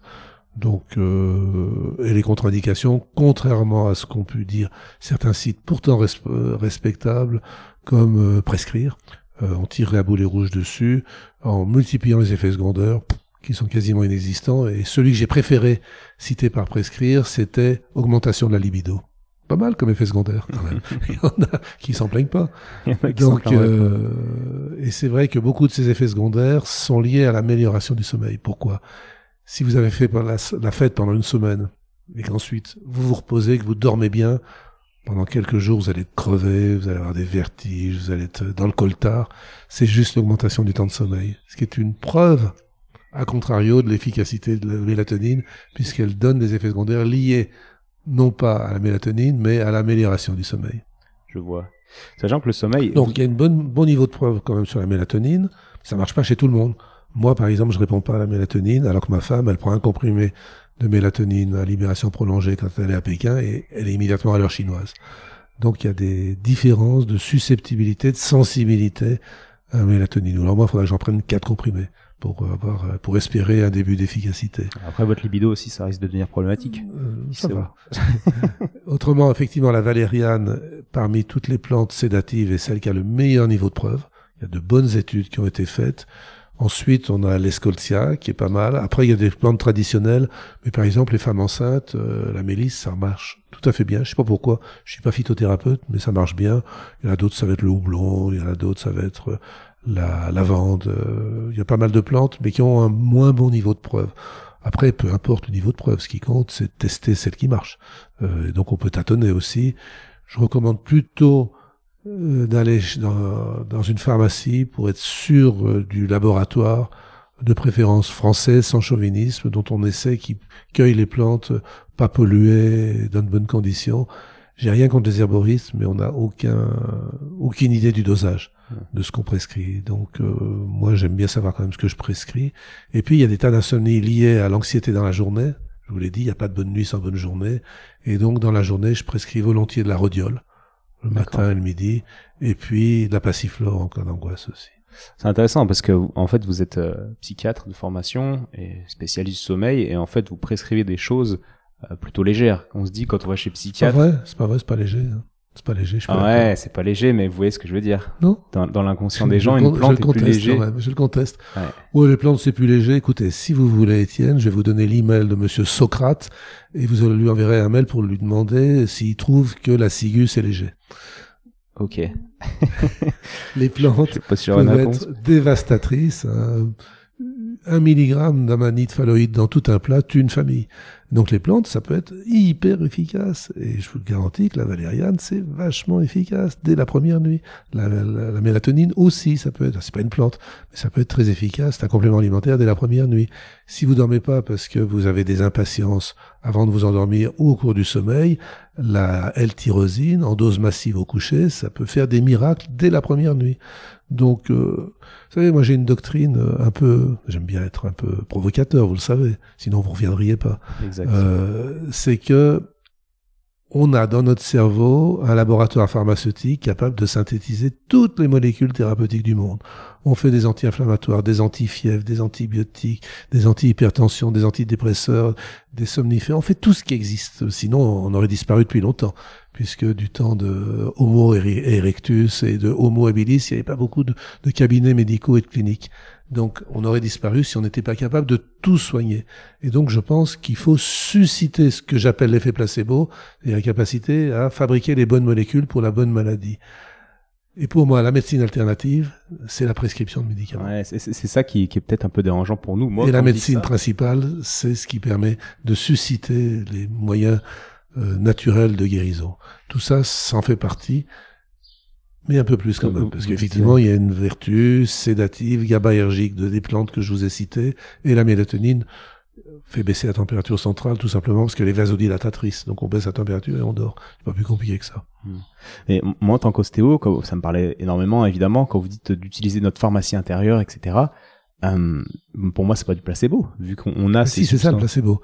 Le placebo, c'est inciter l'organisme à fabriquer les médicaments endogènes. D'accord. Je pensais qu'il n'y avait pas cette notion de fabrication, que c'était juste euh, la croyance qui, qui, qui, faisait effet, mais pas la, la molécule chimique. c'est la croyance qui va entraîner la fabrication de la molécule. Ah, mais quand, quand, je pense que, que, quand on prend des gens dans la rue, qu'on leur dit bah, l'effet placebo, est-ce qu'il se passe vraiment quelque chose chimiquement euh, dans ton cerveau? Non, non, c'est une croyance qui. en fait, il y a vraiment de la chimie qui, qui oui, Oui, c'est une croyance. Vous croyez que en ce moment vous êtes en train de me parler, vous cogitez à propos de la question suivante. Vous pensez qu'il se passe rien dans votre cerveau? Vous croyez pas qu'il y a des processus chimiques et électriques dans votre cerveau? Tout est chimique, tout est électrique dans notre cerveau, et c'est effectivement une croyance étonnante qui va guérir ou non le cancer. Ouais, non, mais ça fait, euh, ça enlève, euh, comment dire, ça rend le terme effet placebo un peu moins péjoratif. Parce que moi, quand on me dit, euh, ouais, l'ostéo, c'est du placebo, machin. C'est le bah, plus beau compliment qu'on puisse vous faire. Exactement, je pourrais le prendre comme un compliment. En ah, c'est la base de l'ostéo. Quand on me dit, mais l'autre jour, Michel Simès me disait, mais ce que tu préconises, c'est pas du placebo? Ben, merci Michel, tu me fais très plaisir. Je pense qu'un bon médecin, c'est un médecin qui est capable d'induire un effet placebo, c'est-à-dire d'induire la fabrication de médicaments endogènes. Bon, bah, c'est génial ça. Je suis bien content de d'entendre ça. Vous n'êtes pas venu pour rien. Non, ah, vraiment pas là. et euh, une, une dernière chose, vous mentionnez pas le, le magnésium. Et moi, j'avoue que j'ai des périodes où je bosse beaucoup, où je suis un peu euh, sur les nerfs, euh, c'est une façon de dire, mais je me trouve plus irritable, etc. Et c'est vrai que ça me calme vachement. Je me dis, ah, ça fait longtemps que j'ai pas pris de magnésium. C'est connu qu'on manque de magnésium euh, quasi en permanence dans la société occidentale. Et je me dis, allez, je vais me faire une cure, je vais acheter mon magnésium qui marche avec moi. Et tout le temps, ça marche. Je dors mieux, je suis plus apaisé, je suis moins irritable. Vous l'avez pas mis dans vos... Alors, vous m'auriez, vous m'auriez posé la question il y a 2-3 ans, je vous aurais envoyé balader en disant le magnésium, c'est le plus beau des placebos. Aucune, épreuve, aucune étude n'a démontré la moindre efficacité de ça. Et puis, pas de bol, il y a des études qui sortent. Et effectivement, de plus en plus, il semblerait, et c'est un manque dans mon bouquin, euh, que le magnésium euh, soit par moment en déficit, par moment non, et que si on veut avoir une efficacité de tout ce que je vous ai dit, si on n'a pas ce qu'il faut en magnésium, ça marche pas. Parce que c'est un cofacteur quand même. Le drame du magnésium, c'est qu'il n'y a pas moyen de le mesurer. On ne sait pas mesurer le magnésium parce que le magnésium dans le sang ne reflète en rien le magnésium dans les synapses et dans les neurones. Et on va pas aller prélever un, un morceau de cerveau chaque fois qu'on voudra savoir si on a ce qu'il faut comme magnésium. Donc effectivement, le magnésium, on le prend au petit bonheur la chance, ou si on ressent le manque, si on est capable d'être à l'écoute de son propre corps. Et donc, je reviens sur ce que j'ai enseigné pendant des années, et je pense que je me suis planté, et qu'effectivement, le magnésium, de plus en plus, on considère que, effectivement, c'est peut-être pas un placebo, mais que le problème, c'est qu'on est obligé, pour le moment, de le donner au petit bonheur la chance. D'accord. Il me semblait bien qu'il y avait un manque dans votre... Oui, oui. Eh ben, il est là. Damn dead. Ok, mais de toute façon, c'est un peu comme les vitamines, c'est-à-dire que si on en prend et qu'on n'en a pas besoin, le corps l'élimine, mais il n'y a pas de toxicité. Si on Oui. Tout à fait. C'est pour pas- ça que j'ai toujours pensé que c'était quelque chose de totalement anodin. Mais effectivement, c'est peut-être pas si anodin que ça, à savoir que, effectivement, faire une supplémentation, ça peut être euh, essentiel, que sinon tout le reste va pas marcher. Peut-être que chez moi, après tout, la mélatonine ne marche pas parce que je prends pas de magnésium en même temps, qui on- sait? On se donne rendez-vous dans un Euh, an, alors. Et puis, on- ouais. mais, mais vous dites, là, vous parlez du, du magnésium qui était euh, placebo selon vous. Là, c'est bien placebo dans le sens où magnésium rentre dans votre système, il a aucun effet, il change en rien la physiologie et, vous, vous l'urinez. Si j'y crois, il pourrait avoir un effet placebo. Mais euh, il a peut-être un effet pharmacologique, en plus. Hmm. Euh, comme la valériane. Euh, C'est- c'est vraiment intéressant. Si j'y crois la valériane, elle va agir pour des raisons placebo. Mhm. Mais en fait, la valériane a objectivement, pharmacologiquement, un effet sédatif, euh, hypnotique. Mhm. Euh, donc, faut bien comprendre que chaque fois, euh, Étienne, vous avez une infection, je vous prescris un antibiotique. Mhm. Eh bien, sur le résultat, sur votre angine, il y a deux, il y a deux tiers du résultat qui est dû à l'antibiotique, mais un tiers qui est dû à la, votre croyance dans l'antibiotique. C'est-à-dire qu'un tiers de tout ce qu'on observe, c'est en gros dû à l'effet placebo surajouté aux médicaments efficaces. Donc, même si le magnésium a un effet pharmacologique objectif, il a en plus un effet placebo. Sachant que le sommeil, je l'avais lu ça dans un autre livre euh, que vous aviez écrit euh, sur le sommeil ou autre d'ailleurs, mais vous disiez, c'est il y a longtemps ce livre, que le sommeil était la comment c'est pas une pathologie, mais était la, la, la chose sur laquelle on pouvait avoir le plus d'effets placebo en médecine. Oui, avec la douleur. sensible. à- Avec la douleur, c'est les deux symptômes. Ouais. Et ce qui est intéressant, c'est de voir que c'est les deux symptômes avec la fatigue, ça fait trois, les plus fréquemment rencontrés en médecine générale. Donc, euh, et que la plainte de sommeil, on la retrouve dans le plus vieux texte de médecine au monde, Code d'Hammurabi, 1750 avant Jésus-Christ, Sumer, euh, où le seul médicament qui reste des 750 remèdes énumérés dans le Code d'Hammurabi, c'est le pavot, c'est-à-dire la morphine, qui est un hypnotique et un antalgique. Donc on voit que ces deux symptômes, très placebo-sensibles, sont également... euh, bah, c'est la, plus grosse galère dans l'espèce humaine. Ouais. C'est intéressant ça. Et, et vous, ça serait éthique en tant que, que, que, que- que psychiatre spécialiste du sommeil de donner un, un grain de sucre à vos patients? Vous êtes déjà amusé à ça, à donner des placebos? Est-ce que c'est possible? Non? Jamais, jamais. Euh, Il y a une chose, je n'ai qu'un seul principe en réalité en psychiatrie, c'est ne jamais mentir. On ne ment pas. Euh, Même alors, quand il l'intention est, est excellente derrière. Non, mais le pieux mensonge n'existe pas, sauf dans un cas. Euh, imaginons, euh, Étienne, par malheur, vous prenez euh, de l'Imovan depuis des années parce que vous dormez pas bien. Donc je vous faire un sevrage progressif, un quart de comprimé en moins tous les mois. Et donc vous arrivez à un quart de comprimé tous les soirs. Qui est probablement d'ailleurs, vu la faiblesse de la dose, euh, un effet placebo euh, et non pas pharmacologique. Mais impossible de rien prendre le soir, c'est juste pas possible pour vous. Vous n'imaginez pas de vous endormir sans avoir votre rituel qui est de prendre votre fragment de médicament. Qu'est-ce que je fais dans ce cas-là, à ce moment-là? C'est une de mes patientes d'ailleurs qui me l'a enseigné, c'est lundi prochain, vous, vous allez prendre de la mie de pain et faire sept boulettes de mie de pain. Vous allez faire sept boulettes de mie de pain. Et dans chacune des mie de pain, vous allez mettre un quart de comprimé d'Imovan, puisque vous en êtes arrivé à un quart de comprimé. Sauf dans une. Donc il y aura une boulette de mie de pain qui sera un pur placebo, et les six autres qui seront actives avec un quart d'Imovan. Et vous allez mélanger tous les soirs, vous allez avaler votre boulette de mie de pain sans savoir si c'est de l'Imovan ou pas. Donc c'est bien une étude placebo, mais il n'y a pas de mensonge puisque c'est vous qui avez fabriqué vos propres placebos. La semaine suivante, 5 boulettes actives, 2 boulettes placebo. La semaine d'après, 4 et 3, etc. Jusqu'à ce que vous arriviez à une seule boulette par semaine. Et j'ai eu comme ça un médecin que j'adorais qui pendant deux ans prenait une fois par mois une gélule, parce que c'était plus chic que les, les de pain, donc il fabriquait lui-même ses, ses, gélules, placebo ou non. Pendant deux ans, il a pris une fois par mois une gélule d'un quart d'Imovan en disant je sais bien que c'est idiot, je sais bien que ça n'a pas de sens, mais ça me fait du bien de me dire qu'une fois par mois, j'ai mon quart d'Imovan. Et puis après, il a fini quand même par arrêter. Donc, euh, vous voyez que effectivement, euh, l'effet placebo est majeur dans l'insomnie, mais euh, qu'on peut prendre du vrai placebo comme vous dites, euh, un peu de sucre, un tout petit peu de lactose, euh, mais jamais, jamais, jamais de mensonge. Ok. D'ailleurs, c'est interdit. Hein. C'est interdit par le code de déontologie. La loi interdit. Le placebo pur, par mensonge, est interdit. Et le seul cas autre que celui que je viens de vous dire, c'est les études double aveugle versus Exactement, placebo, ouais, ouais. où vous êtes au courant, vous avez signé en triple exemplaire devant l'huissier, etc. Je des- plaisante. Euh, que, donc vous êtes au courant, il n'y a pas de mensonge là. Mais autrement, c'est interdit. Et je suis vent debout contre tous ceux, il y a beaucoup de services qui font ça encore, qui inventent des noms style bigadon, des choses comme ça, et qui filent le soir euh, des comprimés euh, d'eau sucre, enfin de, sucre en poudre. Euh, non, je suis pas d'accord avec ça, parce que c'est un traitement qui repose sur le mensonge. Comment vous pouvez vous demander la confiance à quelqu'un à qui vous, avez, vous mentez comme un arracheur de dents? C'est très clair. Merci pour, euh, pour ces précisions. Bah, en tout cas, on aura redonné un peu de noblesse, je trouve, à, à l'effet placebo dans cette fin d'épisode. je, suis, je suis vraiment content. Super. Ça fait 1h40, on va s'arrêter C'est vous le chef, hein Ah ouais, merci beaucoup Patrick, encore une fois. Vous êtes la première personne à passer deux fois dans le podcast. Voilà. Wow. Bon, d'une part, euh, on a Quel honneur, vraiment pas très loin, mais c'est pas pour ça. C'est vraiment parce que il y avait aussi ce- cette partie sommeil dans, dans votre expertise qui était importante, je trouve, à partager euh, au public. Donc merci.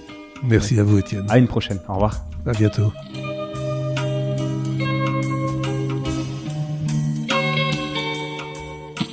Bravo. Tu as écouté cet épisode de Et surtout la santé jusqu'au bout.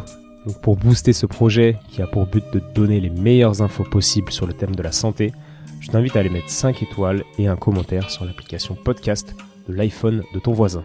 Comme je te l'explique régulièrement, c'est ça qui m'aide à faire monter le podcast au classement et donc ça me crédibilise pour ensuite inviter d'autres experts et ensuite te partager leurs conseils. Donc merci encore. Tu peux également suivre les aventures du projet sur Instagram à Étienne Bulidon et évidemment, si l'ostéopathie peut t'aider, bah, tu peux venir me consulter au cabinet du 120 rue Montesquieu à Lyon. Si je ne suis pas disponible, c'est Julien ou quelqu'un de l'équipe qui te prendra en charge. À bientôt et bonne fin de journée. Ciao